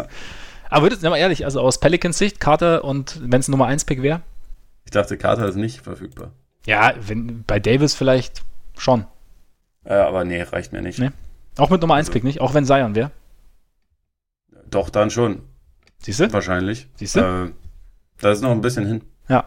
Also bevor du den, äh, bevor du Zion ja, im Namen der Bulls irgendwem gibt, anbietest. Es gibt ja, es gibt ja Dinge, ein bisschen erfahren. Es gibt, es gibt ja Dinge, die, die, also da hat man so ein Gefühl und es geht schon sehr Richtung Tatsache, David. Das, ähm, ja, okay. Deswegen, so ist es da bei mir.